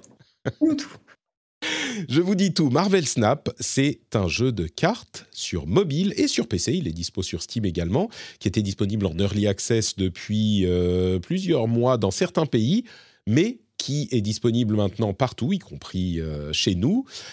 Et c'est un jeu de cartes sur mobile qui a été développé par euh, Ben Brode et ses amis. Et vous connaissez peut-être le nom de Ben Brode si vous avez suivi Hearthstone, puisque c'était euh, le directeur de l'équipe qui a conçu Hearthstone chez Blizzard il y a euh, presque dix ans maintenant. Et du coup, ils sont quittés Blizzard il y a quelques années. Ils ont fait un deal avec Tencent et Marvel pour créer un jeu Marvel sur mobile. Et Marvel Snap, c'est le résultat. C'est vraiment un jeu super intéressant. Euh, je crois qu'il faut être un petit peu intéressé, intrigué par les jeux de cartes au moins, ou au moins la stratégie, on va dire. Euh, mais si c'est votre cas, c'est quelque chose qui prend euh, des risques et des décisions assez radicales, entièrement au service de la plateforme, de la plateforme mobile. Et, ces risques et ces paris, je trouve, payent complètement. Euh, les, décisions risquées, enfin les décisions, euh, euh, comment dire, radicales, sont vraiment justifiées dans les sensations de gameplay et dans l'utilisation qu'on a de, de, la plateforme. pour résumer très rapidement de quoi il en retourne et pourquoi c'est aussi radical, vous savez que dans les jeux de cartes habituellement, et d'ailleurs Hearthstone en a euh, généré toute une industrie, hein, euh, le succès de Hearthstone a, créé tout un tas de, de, de, copycat et même un genre, enfin on voit des cartes absolument partout, euh, même dans des jeux qui ne sont pas des jeux de cartes. et bien là, Hearthstone en fait simplifiait beaucoup le gameplay de Magic, dont il s'est largement inspiré, mais le rendait beaucoup plus accessible. Et ben Marvel Snap fait à Hearthstone ce que Hearthstone avait fait à Magic. Il simplifie énormément le, le, comment dire, il simplifie les règles sans sacrifier, en tout cas des impressions que j'ai eues jusqu'à maintenant euh, et de ce qu'on entend dire, euh, la, la complexité, la profondeur du jeu. Et il y a des choix hyper intéressants, comme par exemple, on a des, decks de 12 cartes au lieu de 30 dans Hearthstone ou 60 dans Magic. Donc 12 cartes, c'est très simple, sauf que toutes les cartes, ou quasiment toutes les cartes, ont des effets spéciaux. Donc on n'a pas les cartes filler euh, qu'on va utiliser pour euh, remplir le deck. Là, elles sont toutes importantes, elles ont toutes des effets et elles vont toutes avoir des interactions. Elles ont toutes des interactions qui sont relativement simples, euh, mais on a aussi sur l'aire de jeu trois zones à conquérir. Donc pour gagner la partie, il faut en gagner deux des trois. Et chaque zone a aussi des effets particuliers, des effets spéciaux, un petit peu comme les cartes l'ont dans Magic ou, Hearthstone. Donc ça ajoute de la complexité, mais sans rajouter de la complexité dans votre deck. Et elles sont sur les, zones en question. Et le, jeu se joue en six tours. Chaque tour, alors vous, vous, avez une minute pour mettre votre carte, mais généralement c'est, euh, ça prend moins de temps que ça. Donc vous avez six tours seulement. Ça monte en mana, en énergie à 6, hein, évidemment, comme, comme partout. Donc c'est beaucoup plus rapide que les jeux sur ordinateur. Euh, et vous avez aussi des mécaniques pour vous encourager à arrêter de jouer enfin arrêter la partie, ce qui est marrant, mais euh, il y a un système de, le système de snap qui vous permet de doubler la mise en fait, le nombre de cubes que vous allez mettre en jeu et le nombre de cubes en fait c'est votre niveau en compétitif. Et donc si vous sentez que vous commencez à gagner un petit peu la partie, vous allez doubler le nombre de cubes, ça commence à 1 et puis ça peut aller jusqu'à 8 parce que le dernier tour augmente aussi, chacun peut snapper une fois euh, vous et votre adversaire. Euh, et du coup quand vous voyez que l'adversaire a snappé, bah, vous pouvez dire ok moi j'arrête de jouer euh, je le sens pas donc je, me retire de la partie.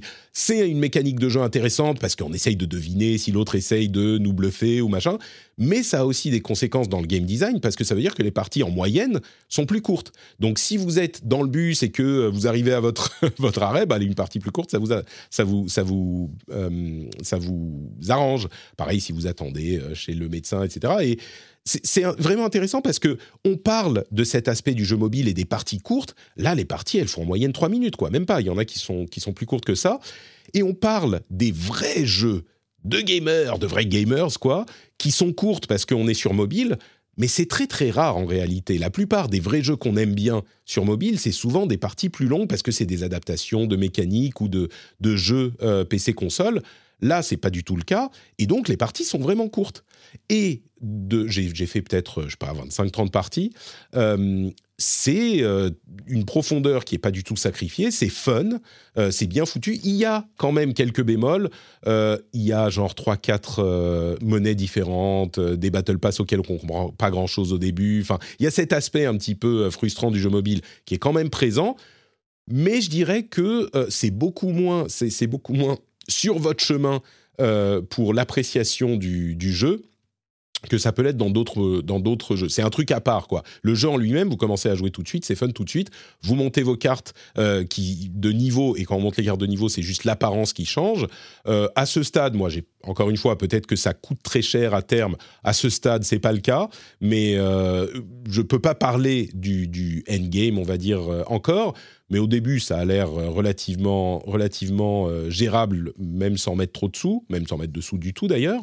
Euh, il y a aussi des bots au début. Certains critiquent parce que c'est très très long les bots. Moi, j'ai fait, je disais, 25-30 parties. Je suis encore contre des bots, je crois. Et on pourrait dire, ah ben c'est frustrant, attends, je veux jouer contre des vrais joueurs. Le jeu est tellement... Euh, c'est pas qu'il est compliqué, mais il y a plein de petits trucs qu'il faut comprendre et auxquels il faut s'habituer. Je suis pas du tout contre le fait de me laisser le temps de me mettre dans le bain avec des bots. Euh, et puis enfin, graphiquement, il est vraiment plaisant. Les personnages, alors moi j'aime bien Marvel, hein, j'ai essayé euh, plein de jeux Marvel sur mobile, ils m'ont tous rebuté, ils sont tous compliqués, ils sont tous un petit peu frustrants. Euh, là, on a le plaisir de Marvel avec les personnages, des animations dans les cartes, etc. Et, ça fonctionne du coup pour cet aspect-là aussi. Mais vraiment, le plus important, c'est que le jeu est un, jeu de cartes fun et rapide. Vous m'auriez dit il y a trois ans est-ce qu'il est possible de faire un vrai jeu de cartes profond avec des parties qui durent 3 minutes? J'aurais dit, mais euh, non, enfin, c'est pas. Non, tu peux pas. Et bien là, tu sens à quel point les gens de Second Dinner, donc la nouvelle société de Ben Brode et son équipe, euh, sont. Non seulement ils connaissent les mécaniques de ces jeux, mais en plus ils maîtrisent euh, le game design de ces jeux. C'est très impressionnant parce qu'on a eu plein de jeux de cartes qui sont sur la ligne soit de Magic, soit sur la ligne de Hearthstone. C'est un petit peu les, Et après, il y a des à côté, des trucs, mais. Et là, il, change. Alors, ça reste un jeu de cartes, mais il change un petit peu de, de, playground, de catégorie, quoi. C'est un truc qui est encore un petit peu différent. Et, ça fonctionne. Donc, euh, Marvel Snap dispose sur euh, tous les mobiles et sur, euh, et sur Steam, gratuit. et vraiment un, bon moment, moi je trouve très convaincant à ce stade le, le jeu. D'accord. Ok. s'appelle Marvel Snap. Est-ce que je voulais, est-ce que je voulais bien vendu? Bah, tu l'as pas mal vendu en vrai. Hein. c'est pas du tout mon genre de jeu, mais euh, j'avais envie d'y croire. mais il y a, y, a, y a une dimension, enfin, tu, tu, tu dois. Il y a, y a, une dimension pay to win un peu dans le jeu, dans ce, dans ce style de jeu de cartes, avec des currency que tu dois acheter? Enfin, si tu payes, tu avances plus vite, tu fais évoluer plus vite tes cartes, peut-être un côté aléatoire à quelque chose, ou c'est pas le genre de jeu? Un petit peu, disons que euh, tu fais progresser ton niveau de, ton rang de joueur en améliorant graphiquement les, cartes. C'est un petit peu bizarre comme système. Mais sur ce, sur ce ladder de niveau, il y a des nouvelles cartes qui arrivent. Et si tu payes, tu peux améliorer l'apparence des cartes. Tu vois? Donc, euh, tu, c'est limité, c'est très limité. C'est-à-dire que si tu payes, tu as trois cartes par jour dont tu peux améliorer l'apparence, et à force dans ta collection, bah, ça finit par te faire monter un petit peu plus vite. Euh, pour améliorer les cartes en général, il faut avoir joué. Et il faut avoir joué pour faire monter ton rang. Donc tu pourras peut-être avoir effectivement des nouvelles cartes plus vite si tu payes euh, beaucoup. Euh, en pratique, j'ai pas l'impression. C'est difficile à dire, je dirais. Moi, je crois que tu peux tout à fait t'amuser sans payer. J'ai l'impression à ce stade. C'est difficile à dire sur le long terme si tu montes chaque jour, tu vas faire monter les trois cartes que tu peux faire monter en payant plutôt que de ne pas payer. Peut-être que oui, au bout de 2-3 mois, tu auras toutes les cartes, mais en même temps, les gens qui vont commencer à jouer maintenant, ils auront plus de cartes que les gens qui vont commencer à jouer dans, euh, dans 3 mois, tu vois, parce qu'ils vont monter leur niveau. Et puis, tu seras matché contre des gens qui sont plus ou moins de ton niveau. C'est toujours un peu compliqué, mais oui, techniquement, tu peux monter un petit peu plus vite euh, que, les autres si tu, si tu payes pas un truc. Euh, c'est pas. On, me dit sur la sur la, le, chat. Du coup, c'est un gacha. Non, non, non, pas du tout, pas du tout. Euh, les cartes. Ouais, non, mais voilà, c'était ma question. Ouais. C'était ma question. Ouais. Les cartes, quand je dis faire monter de niveau, c'est le niveau d'apparence. C'est-à-dire que la carte, à la base, elle est plate. Tu vas pouvoir faire sortir le perso du cadre de la carte, ensuite la mettre en 3D. C'est ça que tu montes. tu T'as pas des cartes plus fortes euh, quand tu les fais augmenter de niveau. Hein, ce- que je sois clair là-dessus. Ah d'accord, c'est uniquement, tu veux dire que c'est uniquement esthétique, c'est juste Oui, oui, genre oui. la carte elle est plus stylée, Donc, du mais elle a les mêmes ça. propriétés. euh. Ah Complètement, d'accord, ah bah non oui, mais oui, dans ce Mais- cas-là, c'est. Ah, ouais. d'accord. Mais alors attention, attention. euh, quand tu fais monter de niveau toutes tes cartes, ça fait monter ton rang de joueur, enfin ton rang sur ton, Ouais. ton, ton, rang- ton niveau de ton deck en fait. Et quand tu montes de rang, c'est comme ça que tu, attiens, que tu obtiens de nouvelles cartes. D'accord, Et yes, du yes, yes. coup, en montant ton rang esthétique, tu vas obtenir de nouvelles cartes que tout le monde peut avoir, hein, mais en montant le rang. ouais. Et il y a un petit Ouais. moyen dans le store, chaque jour, normalement il faut jouer pour faire monter les cartes, mais chaque, chaque jour tu peux faire monter trois cartes en payant uniquement une monnaie que tu peux avoir en payant une monnaie euh, réelle. Et c'est juste trois cartes, donc c'est pas que tu vas tout de suite monter niveau 500. Mais. Du coup, en montant le truc esthétique, tu vas pouvoir avoir accès à d'autres cartes auxquelles euh, les autres joueurs n'auront peut-être pas accès s'ils n'ont pas payé, ou alors ça leur prend plus de temps. Voilà. Donc il y a ce Ouais. petit aspect. ok, j'ai compris. Yes. Pas- Bon, disons que euh, le truc que j'ajouterais, c'est que si vous n'êtes pas fan de jeux de cartes, si vous aimez pas, si c'est pas genre ah j'ai joué à Hearthstone, j'aimais bien, maintenant j'y joue plus, j'aimerais bien un petit truc dans le métro. Euh, enfin, faut être connecté à Internet hein, pour jouer. Mais si vous êtes dans un endroit dont le métro est connecté à Internet, si vous n'êtes pas déjà fan de ce style de jeu, c'est pas pour vous. Euh, c'est clairement un jeu de cartes, stratégie, euh, un petit peu, comme je disais, un petit peu complexe dans la profondeur. Donc voilà, ça c'est un truc qui va parler aux fans de ce genre. Et peut-être que certains vont le découvrir grâce à ce jeu-là, qui est peut-être un peu plus accessible, mais c'est pas un truc qui va vous amener à ce genre si vous n'êtes pas déjà euh, relativement client. D'accord. Voilà, et on me dit dans la chatroom de ce que j'ai vu, j'ai pas de carte payante, il n'y a pas de carte payante, c'est que des skins. Encore une fois, ils sont, vicieux hein, dans tous ces modèles. Il n'y a pas de carte payante. Mais en payant, on peut faire monter le niveau de son deck esthétique, ce qui vous donne accès à des cartes plus vite, parce que le- les nouvelles cartes, on y accède quand on monte le niveau du deck. Donc, il y a quand même un petit aspect comme ça. Bref, l'autre jeu auquel j'ai joué, mais alors là, c'est vraiment, je vais en parler en deux secondes parce que j'ai joué, euh, j'ai- je l'ai à peine lancé, c'est Scorn, qui était euh, un Ah. des jeux annoncés Ah avec oui, la. pareil. ouais. T'étais- Alors, c'était, vous vous souvenez, des- l'un des jeux annoncés avec la, la Xbox Series. euh, c'est un jeu dont l'ambiance est incroyable, mais vraiment incroyable, euh, qui est euh, hyper beau artistiquement. Bon, on a tous parlé de Geiger, euh, c'est voilà, c'est lui en jeu. Euh, mais je crois qu'il n'est pas pour moi. Quoi. Le- L'ambiance est cool. Le gameplay, euh, c'est des puzzles. Alors, tout ce que tous les tests disent, c'est euh, les puzzles sont super cool, les combats sont super chiants. Et moi, les puzzles m'ont déjà à la base un petit peu pris la tête. Ah, moi je suis Ah, avec merde. toi, je suis pas hyper fan Ah des ouais? puzzles non plus. hein. Ouais. Bah, je suis voilà. comme toi, ultra fan de l'ambiance, etc. Mm. Et puis c'était un peu la crainte avec ce jeu, quoi. C'est est-ce qu'on va avoir un jeu avec une super DA et pas de gameplay? Bon, il y a, il y a du gameplay, mais effectivement, je suis pas hyper séduite par les puzzles non plus. Enfin, moi, j'ai Mm. envie de faire autre chose dans cet univers et je me réjouis plus. euh, euh, bah, justement d'avoir mon, mon gun organique euh, chelou euh, Ouais. et euh, de voir ce que donnent les phases de tir bon qui apparemment sont pas hyper réussies C'est ça. ouais. Ah merde. Mais mais il y a des gens qui l'aiment beaucoup. Enfin, beaucoup, non. C'est exactement le genre de jeu qui trouve son public, qui plaît pas vraiment aux autres, mais qui plaît beaucoup aux gens. euh, c'est c'est le genre de jeu qui, qui crée des débats parce que euh, on va le noter, euh, je sais pas moi, 6 euh, sur 10. Et donc les gens vont dire ah bah il est nul, mais c'est pas qu'il est nul, c'est qu'il est pas pour tout le monde. Euh, Ouais. C'est juste qu'il est peut-être pas pour vous, mais il y a des gens qui vont l'aimer. Je pense qu'on est vraiment sur cette euh, sur cette catégorie de jeu quoi. Mm. Donc voilà, j'y ai, je l'ai, je l'ai testé un petit, un petit peu, mais ça vaut le coup. Il est sur le Game Pass aussi, hein, comme on parlait de, de euh, Plague Tale Requiem. Ça vaut le coup de le lancer juste pour voir, quoi. C'est, en plus, il est Game Pass et. Bah, ne serait-ce que pour euh, s'immerger dans cet univers visuel complètement fou ouais. Comme ça. tu l'as dit Giger en jeu quoi Ouais, c'est, a- vraiment réussi. Il y a quelqu'un sur le chat qui dit euh, retour du genre de jeu game passable. C'est un truc à toi, ça Ouais, ouais, ouais, ouais. Non, c'est les jeux passables. Tu vois. Alors attends, attends. On me, Ouais. on me le dit, je vais pas. C'est. c'est ok parce que c'est sur le game Ah mais attends, attends. Oui, voilà, c'est ça. C'est un jeu passable. Voilà, c'est ça.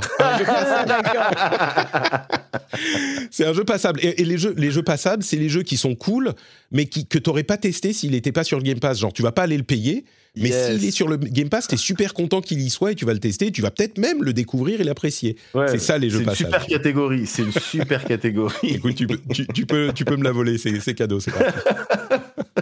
tu vois, je suis quand même un petit peu, un petit peu, euh, tu vois, truc Tu partages, non Ouais. J'avais changé. Euh, donc c'est un jeu passable, mais exactement, c'est exactement ça. D'accord. Bon, bah écoutez, on va faire euh, la section news, le reste des news, un petit peu rapidos. Et voilà, là c'est détente avec quelques infos. Euh, je vais passer euh, quelques news et puis je vous laisse l'occasion de m'en dire quelques mots.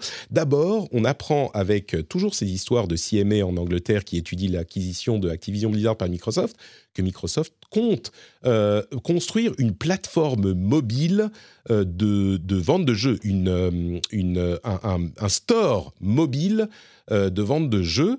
Alors, on ne sait pas comment exactement, parce qu'on ne peut pas faire des apps de jeux de streaming, euh, des, apps de jeux de streaming dans l'App Store, et même il n'y a pas de store disponible sur l'App Store, et même sur Android, c'est compliqué. Mais ils sont en train de travailler là-dessus. Est-ce que ça sera sur le web ou machin? Ils sont en train de travailler là-dessus. Puis une autre news, genre de l'industrie, c'est que Nvidia, qui avait annoncé sa euh, RTX 4080, qui était en fait deux cartes différentes avec euh, deux vraiment catégories de puces différentes, et ben finalement euh, retire le lancement de la version 12 Go et il n'y aura que la 16 Go qui sera en vente parce que la 12 Go était euh, pas juste 12 Go, elle avait aussi moins de, cœur. Donc ouf, on, on comprend mieux ce qui se passe. Peut-être qu'ils la remettront en vente genre en 4070 à terme. Je crois qu'il y a aussi euh, pas des ventes folles folles sur les 4000, donc peut-être qu'ils se sont dit ok, on va pas, on n'a pas besoin de sortir celle-là. Euh, quelques annonces de jeux, Minecraft, enfin, annonces et euh, nouvelles infos. Minecraft Legends, qui avait été annoncé euh, cet été, je crois, au Summer Game Fest, dont on a vu plus de détails, qui est assez intéressant. Au final, Minecraft Legends, ça a l'air d'être un jeu. Alors, ils appellent ça comment? Un action strategy game. C'est dans l'univers de Minecraft, vu de dessus, c'est un jeu complètement différent. Et on contrôle un personnage qui va euh, bah, faire de l'action stratégie avec euh, gros, actions, euh, gros accent sur stratégie. On va modéliser le monde, récupérer des unités, les envoyer combattre contre les créatures qui sortent des rifts, les piglins, c'est ça? Euh, Vraiment, euh, je suis curieux de voir, de voir ce que ça donne. C'est pas un jeu, c'est pas un RTS, c'est vraiment, enfin, si en pratique c'est un RTS, mais c'est beaucoup plus euh, orienté sur l'action et c'est un look qui fonctionne avec le, le, look de Minecraft. Donc à voir, il devrait arriver en 2023, si je ne m'abuse, au printemps 2023. Euh, donc à suivre, je vais continuer avec les autres. Sims 4 va avoir encore deux extensions, mais surtout Sims 5 a été annoncé, pas pour tout de suite. hein. Sims 5, c'est le projet René. euh, qui sera disponible dans plusieurs années, mais ils ont commencé à euh, le développement de Sims 5. Il faut savoir que Sims 4, c'est vraiment euh, un mastodonte. La version de base devient gratuite, là, depuis hier ou aujourd'hui, et continue à sortir des extensions. Et enfin, nouveau jeu Mortal Kombat. C'est pas un jeu de combat, c'est un RPG sur mobile. Ça s'appelle Mortal Kombat Onslaught. Un RPG sur mobile. Ok, pourquoi pas, on n'a pas d'image. C'est marrant quand, quand les grands studios annoncent des jeux mobiles, ils mettent jamais ni de gameplay, ni d'image, ni rien. C'est juste genre pour prévenir les gens, on va faire un jeu mobile, vous excitez pas, nous nous engueulez pas, voilà, maintenant vous savez, toute petite annonce, et comme ça, quand on montrera le jeu plus tard, les gens pourront dire, mais non, mais on savait, vous énervez pas, c'est bon, ça fragmente l'annonce pour que les gens s'énervent pas, je crois. Donc voilà, quelques petites annonces, si vous avez des, des choses à dire, je t'entendais réagir, euh, Julie. Ah non, non, non, je, Ah, je rigolais d'accord. juste. Tu rigolais, tu... J'étais médisante dans mon coin, c'est terrible. Ah, Mais je tu vais vois continuer à l'être parce que je, je sens la prochaine news arriver. Enfin, D'accord. très bien, très bien. Et ben on continue euh, dans ce, ce lightning round. Vous m'arrêtez si vous avez des choses à dire. La manette sans fil DualSense Edge coûtera. Ah yes. Euh, alors, si vous connaissez pas, essayez d'imaginer console, indécent. Vraiment. 240 euros, pardon, 239,99 euros. Euh, alors on s'imaginait, vous savez, la DualSense Edge, c'est la DualSense Edge, c'est cette manette qui a été annoncée il y a trois semaines, un mois, qui est un petit peu l'équivalent de la Xbox Elite euh, 2 qui elle vaut 150, 170 euros, quelque chose comme ça. On savait bien qu'elle allait être un petit peu plus chère, mais une manette à 240 euros, oui, c'est le prix d'une console, quoi. Euh, C'est chaud, franchement, c'est chaud. Et pourtant, j'adore la DualSense, j'adore le retour haptique. Ouais. Vraiment, je pourrais euh, défendre Mhm. pendant des heures. Et je comprends que c'est censé être une offre premium et customisable, mais le prix est tellement rédhibitoire, quoi. Enfin, Ouais, comme tu dis, moi, je pensais peut-être qu'on allait se retrouver avec un truc à 150 euros, mais je pensais pas ouais, qu'il pousserait le culot euh, ju- jusque-là.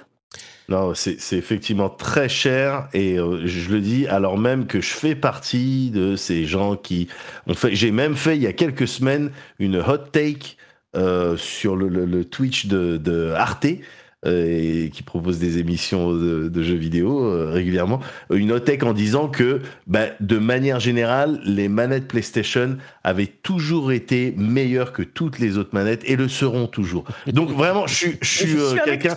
Et c'est une histoire de, bah oui, non mais c'est une histoire de stick, euh, de choix de stick, etc. Mais euh, mais là, même moi, je trouve ça trop cher. C'est trop cher. Ah bah 239 oui. Moi Ah j'aime ouais. beaucoup le- le- l'ergonomie de la manette Xbox euh, et en particulier la, la manette Xbox Series mais oui les manettes euh, PlayStation sont quand même super cool et à choisir je crois que ça serait mon choix aussi mais euh, oui 200, 239. Moi à vrai dire euh, je, je, ça- c'est marrant parce que sur le Discord ça nous a fait revenir un, un débat qu'on a depuis quelques mois quelques quelques temps sur le prix du PSVR 2 et moi je dis toujours ah mais Mm. ça sera euh, 299 a priori, allez, euh, au, plus, au plus cher, euh, 399, le prix de la console, quoi. Et plus Ouais. ça va, plus je me dis, mais... euh, vont- Oui, bah déjà, ils ont sera- augmenté le prix de la console deux ans Ah oui. après. mais ouais. T'imagines, deux ans après, deux ans après, deux ans, faut bien se rendre compte quand même. Deux ans Mais c'est l'inflation, mon bon monsieur Ils augmentent, mais c'est un truc de dingue. Alors que la console, on n'a même pas encore vu en France. Bah, dire, on est combien à l'avoir? Enfin, moi, je l'ai. 4, parce 4, que on a les Je suis chiffres. privilégié, mais, mais c'est un truc de dingue. Donc, euh, évidemment que si, tout sera cher Ouais. avec Sony. C'est comme ça que Et- ça se passe. C'est marrant parce que ça, ça apporte tellement de l'eau au moulin de, de Microsoft qui disait, on en parlait la semaine Bah dernière ouais. justement au CMA, Sony est tellement market leader qu'ils peuvent se permettre de monter le prix de leur console et de, voilà, ils s'en truc de foutent quoi. fou. Et là, ouais. avec cette, euh, cette euh, manette à 240 euros, enfin, ça apporte de, de l'eau à leur moulin. quoi. Bref, voilà, si vous la vouliez, euh, bah, peut-être que vous la voulez plus. Autre scandale, scandale, messieurs, dames, Gotham Knights sera limité à 30 images secondes sur console. Euh, et pourtant, c'est un jeu qui est uniquement sur les consoles next-gen. Vous vous rendez compte? Des manettes à 240 euros, des jeux next-gen à 30 images secondes, mais où va le monde On est où là eh oui C'est marrant parce que je faisais au lancement euh, des consoles quand j'avais ma, ma regrettée chaîne YouTube où je faisais des trucs toutes les semaines quand j'avais le temps.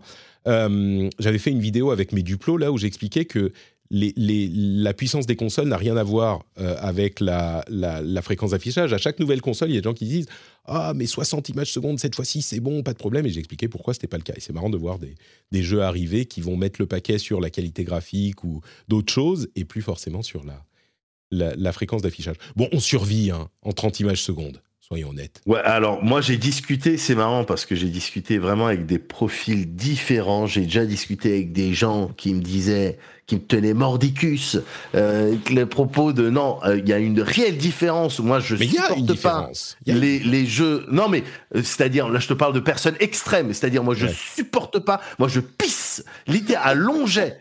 Je pisse à long jet sur les jeux qui proposent que du 30 FPS, etc. Et d'autres qui me disaient, et parfois même, euh, et qui étaient un petit peu dans dans l'audiovisuel et tout, qui me disaient, oh, franchement, franchement, faut arrêter, quoi. C'est très bien 30 FPS, euh, ça va. c'est- Ce qui, est, c'est ce qui est dur, en fait, c'est quand tu as un truc en 60 FPS et que tu repasses en 30 juste après. Tu commences en 30, tu bouges jamais, tu es super content. Il n'y a aucun problème. Tu vois, c'est ça le. Bon, bon. J'ai- Moi, j'ai pas assez l'œil, je t'avoue que j'ai pas assez l'œil. On m'a déjà montré, hein. on me dit, regarde, ouais ça, c'est vois 30. pas Ça, maintenant, c'est 60. Bah, je sais pas, je dois avoir un problème au niveau de la ah oui, non, mais, ou- ah, mais- Ouais, tu sais, sais c'est pas. une bénédiction cachée, en fait. C'est que tu, tu, Ah n'as pas- bon tu peux tout. pa- Mais oui, parce que tu peux Mais tout oui, passer peux en résolution max, machin, t'es en pas de 30, t'es content. Ouais. Yes. Euh, quoi d'autre, quoi d'autre? Euh, Netflix reprend le flambeau de Google et veut possiblement, ils explorent l'idée de lancer un service de cloud gaming. Ils ont même ouvert un studio euh, en Californie, donc euh, ils y vont à fond. hein. Peut-être que on aura, euh, on aura du, un service cloud, ga- cloud gaming chez Netflix. Euh, et puis quelques news sur les jeux services hein, euh, qu'on n'a pas forcément le temps ou l'envie de développer. Peut-être qu'on parlera un petit peu de ça dans dans un after show. Euh, Destiny 2 a une update Halloween. Alors j'en parlerai pas si c'était pas regardez-moi, regardez-moi, allez voir le trailer avec les armures. C'est des armures Gundam mais qui Yes. sont d'une beauté. J'ai envie de relancer Oh. Destiny 2 mais qu'est-ce qu'elles sont classe. Qu'est-ce qu'il y a- il y a un event là Halloween et on peut gagner les armures mais il faut que j'y aille quoi. Et pourtant je suis même pas spécialement fan de Gundam mais regardez ça. Allez voir le trailer. Ouais, c'est cool. Elles sont cool, non? Ouais, ouais, ouais. Bon, très bien. T'es un joueur de Destiny ou même pas? Ah, j'ai été ah ouais, j'ai Ah oui, j'ai- j'ai- j'ai Ah. traîné longtemps sur ah ça maintenant ça fait des années que j'y ai pas touché. D'accord. Mais Destiny 2 à sa sortie, ouais, ouais j'ai traîné. Bah, c'est l'occasion, vas-y, il va prendre des armures de, de Gundam. Vas-y. Eh bah pourquoi pas? Euh, World of Warcraft 2, euh, de, de World of Warcraft 2. World of Warcraft commence à lancer ses pré-patchs euh, pour Dragonflight, donc ça arrive. Euh, Apex Legends a introduit un personnage, un- une nouvelle légende euh, trans. Donc, euh, vous voyez, ça commence à, à- avancer. Euh, et d'ailleurs, tiens, euh, un petit mot sur Overwatch 2 quand même. Ils ont annoncé qu'il y avait 25 millions de joueurs qui avaient joué au jeu en 10 jours. Alors, on ne sait pas combien vont rester, mais c'est quand même euh, un chiffre impressionnant malgré les, les problèmes du lancement. Et du coup, j'en profite pour dire deux choses sur Overwatch 2. D'une part, quand on parle de, de, de- progrès dans le domaine des jeux vidéo et de représentativité, etc., souvenez-vous que Gamergate, c'était il y a moins de 10 ans. Et Overwatch 2 a été lancé avec trois personnages, trois nouveaux personnages, c'était trois femmes. Personne n'en a parlé. Pourquoi? Parce que ça fait chier personne. Enfin bon, peut-être qu'il y a des gens qui machin, mais Oh, parce ça que fait c'est chier des gens, mais bah, tu sais ça spécifiquement, tu vois. Et, et évidemment, oui, il y a des connards, mais je veux dire, c'est un truc qui a été même pas. euh, Il y a beaucoup de gens qui ont critiqué Overwatch 2 et qui ont parlé de beaucoup de problèmes, mais, mais ça, personne ne l'a remarqué. Et pour moi, Ouais, c'est un ouais. signe que. Mine de rien, même si on n'a pas l'impression, même s'il y a toujours beaucoup de problèmes, même s'il y a encore évidemment énormément de progrès à faire, c'est un signe que euh, depuis 2014, dont c'était le, le- le problème principal dans le Gamergate, eh ben les choses ont quand même changé. Bon, Overwatch Ouais, est, vrai. particulièrement tout bien. à fait. Euh, et puis l'autre chose que je voulais dire sur Overwatch, c'est qu'on en entend beaucoup parler, beaucoup de gens qui en disent du mal, euh, mais je crois que les gens, en tout cas moi c'est l'impression que j'ai, j'en parle beaucoup parce que moi je suis, fan du jeu, les gens qui y jouent sont très très contents du jeu, même s'il y a des petites euh, préoccupations sur les prix des trucs dans le shop, le Battle Pass, machin, dont on a parlé dans l'émission. Franchement, après 15 jours, 3 semaines de jeu, moi je trouve que au niveau du, jeu lui-même, du gameplay du fun qu'on a, il a ramené, comme on l'espérait et comme c'était la promesse, il a ramené le fun sur Overwatch. Et, euh, bon sang que c'est bon, quoi. Moi, c'est un truc qui me fait énormément plaisir. J'ai même joué, j'étais euh, en voyage, j'ai même joué sur ma console, sur ma Switch, en mode portable.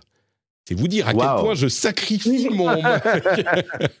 c'est pas. Alors déjà sur console, c'est pas facile quand on est habitué aux 60 FPS sur PC. je devrais dire 120, mais j'ai pas un moniteur pour. Mais sur console, c'est déjà pas facile, mais ça passe. Mais bon sang, en mode portable sur Switch, c'est dur de viser, c'est dur, c'est dur. Mhm.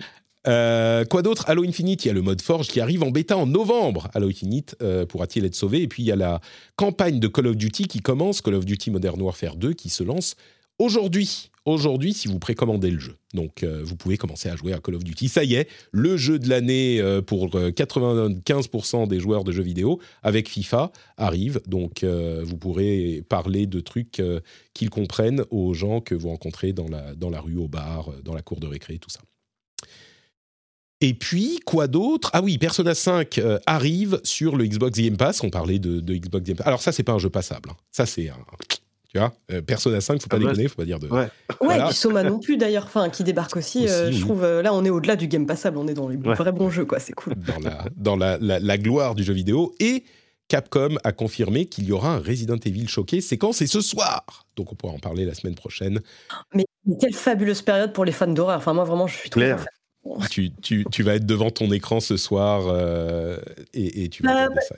Parce que la, la, conf- la conférence précédente avait un peu fait l'effet de celle de Silent Hill, dans le sens où on avait des annonces et pas trop d'images. Et là, j'attends quand même de voir euh, un peu plus sur le remake du, du 4. Voilà, quand même. Alors oui, est-ce que tu est-ce que tu veux te mouiller euh, Est-ce que tu sais ce qu'on va va avoir une surprise? Attention parce que quand on quand les gens vont t'écouter, ils sauront déjà. hein. Mais euh, est-ce que tu penses que genre un nouveau vrai vrai nouveau jeu ou quoi? Bah, je sais- alors là, non, je, je veux vraiment pas me mouiller. hein, je la- euh, parce qu'ils ont déjà annoncé tellement de trucs qui sont censés suivre, bah, notamment le remake du 4. Il y a aussi tout- toutes les extensions sur, euh, sur Village. Hmm. Euh, non, moi, moi, je vais te dire ce que je rêverais de voir c'est un remake de Code Veronica parce que c'est celui que j'attends le plus. Mais, euh, mais non, sinon, je- Ah c'est le prochain hein, sur la sur la liste, non? Ouais, normalement, c'est le prochain sur la liste, ouais, Hmm. des plus attendus par les fans. Donc, ça, ce serait le meilleur des cas possibles. Non, mais Moi, chronologiquement, je veux dire. plus. Là, on est on est le, qua- Euh, le non, normalement, Véronica, il vient pas justement, après le 4 Ça aurait dû être avant le 4, ouais. Ah oui, mais, Mais euh, raison, ils avaient fait bête. un sondage auprès des joueurs pour dire Mm. oui, euh, lequel vous attendez le plus, et les gens avaient dit le 4. Mais Code Veronica arrivait juste après. Mais euh, non, je m'attends plus réalistiquement à peut-être une annonce d'un mode multi dont, dont tout le monde se contrefiche. Ouais, donc ça, fait, ça fait peu quand même pour peut-être un petit, je sais pas, un jeu portable, un jeu mobile, tiens. Un jeu mobile Ouais, Resident voilà. Evil. C'est tout ce que pas. tout le monde attend. Un, un Battle Royale, euh, qu'est-ce qu'on avait dit? Un Battle Royale euh, euh, pixel art euh, roguelite. Un multi asymétrique dédié. Voilà. Enfin non, mais moi j'attends qu'une chose, c'est- euh, d'avoir une super bonne surprise. Mais, mais comme on l'a dit Ouais. euh, plus tôt, euh, enfin, voilà, j'ai trop Ouais. eu le cœur en miettes pour, euh, pour avoir de Mmh. l'espoir. Trop d'espoir. Euh, et je réponds à la chatroom. Euh, Persona 5, c'est le 21, donc demain, euh, et pas en 2023. Le, le 21 octobre, donc Persona 5 Royal sur Game Pass, vous pourrez enfin vous lancer. Que de choses à faire. Vous savez quoi? On va arrêter de vous embêter avec euh, du podcast et on va vous laisser aller jouer à des jeux vidéo. Merci beaucoup à tous de nous avoir écoutés. Avant de se quitter, tout de même, bien sûr, un moment pour que mes glorieux invités me disent où on peut les retrouver. Euh, honneur au plus beau, Mehdi, euh, où te retrouve-t-on sur C'est- Internet? C'est même pas vrai en plus. mais merci, alors de- très bien, je prends. Non, euh, mais je peux pas choisir, euh, tu vois, c'est tellement, c'est tellement au firmament Ouais, ouais, je que j'ai du mal, donc je, j'ai- Je comprends, je comprends, je comprends. Bah, tu m'excuses, Julie, je vais d'abord faire ma promo. Et bien Euh, sûr, voilà. attends, tu rigoles. Donc, Et En euh, plus, je t'ai vu en vrai. hein, Je sais que, je sais que Bah oui. Patrick ne ment pas. Alors, du coup, si vous voulez voir euh, mes, jolis, mes jolis traits, euh, la finesse de l'arête de, euh, vous pouvez venir sur la chaîne Twitch euh, Alice Blaze, euh, sur laquelle bah, je joue avec l'ami euh, Moguri, Kevin, hein, que tu connais aussi, euh, Patrick. Et je sais pas si vous vous êtes déjà croisé, Julie, avec, euh, avec Kevin. ben si, ouais, euh, après l'émission Ouais. Canard PC, on a eu l'occasion. de Ah bah oui, bah voilà, donc tu vois que c'est une... Ah oui, tout à fait, ouais. Bon bah tu sais que c'est une personne très charmante et pleine de absolument ressources. charmant. Donc chaîne Twitch Alice Blaze et puis sinon évidemment toutes les deux semaines le Cozy Corner, le podcast à écouter sur n'importe quelle plateforme qui propose du podcast. Voilà, c'est ce que c'est ce qu'on fait avec, avec Kevin. Magnifique, on mettra le lien vers ton compte Twitter dans les notes de l'émission Yes. également. Julie, où te retrouve-t-on Oui. euh, pour voir ma, ma mâchoire carrée et mes cheveux flamboyants, euh, vous pouvez aller sur Twitch euh, avec le pseudonyme Hélène Ripley. Et euh, sinon, je suis sur Twitter sous le pseudo ICTH, qui est toujours le pire pseudo de l'histoire de Twitter. Tu sais, tu Et, sais que je viens voilà. de me rendre compte que c'était pas euh, que c'était pas euh, Itch, c'est ICTH. Mais oui, tout le monde, mais me- tu tout, le tout dis, le monde me dit ça ça. fait des mois que tu me le dis, mais je m'en suis rendu compte maintenant.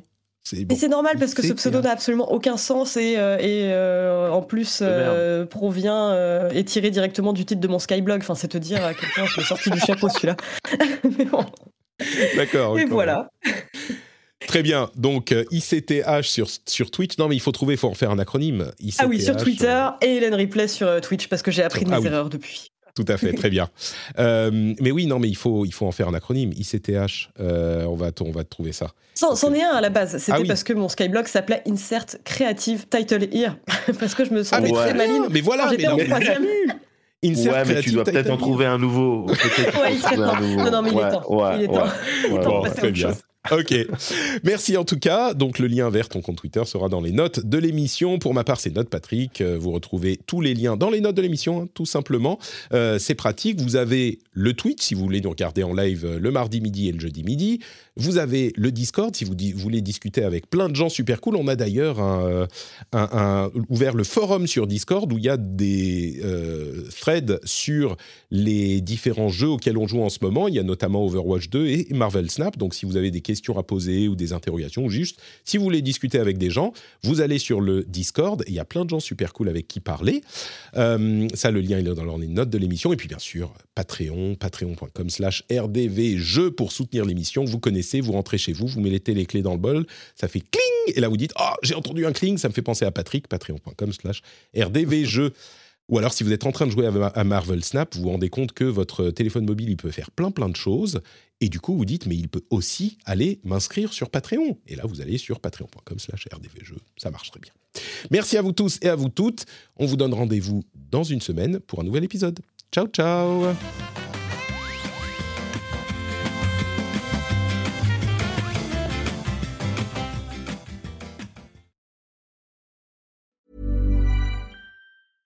Hi, I'm Dori Shafrir, And I'm Kate Spencer. and we are the hosts of Forever 35. And today we're talking about Club Med, the best all inclusive getaway for families. Today, Club Med has nearly 70 resorts worldwide, from beachside resorts in the Caribbean and Mexico to magical locations in the Maldives and Morocco to ski resorts in the mountains from Canada to the Alps. Between their all inclusive family programming, wellness offerings, land and water sports, and their French heritage inspired food and drink offerings, Club Med is the best way to elevate your family getaway, no matter which location you're at.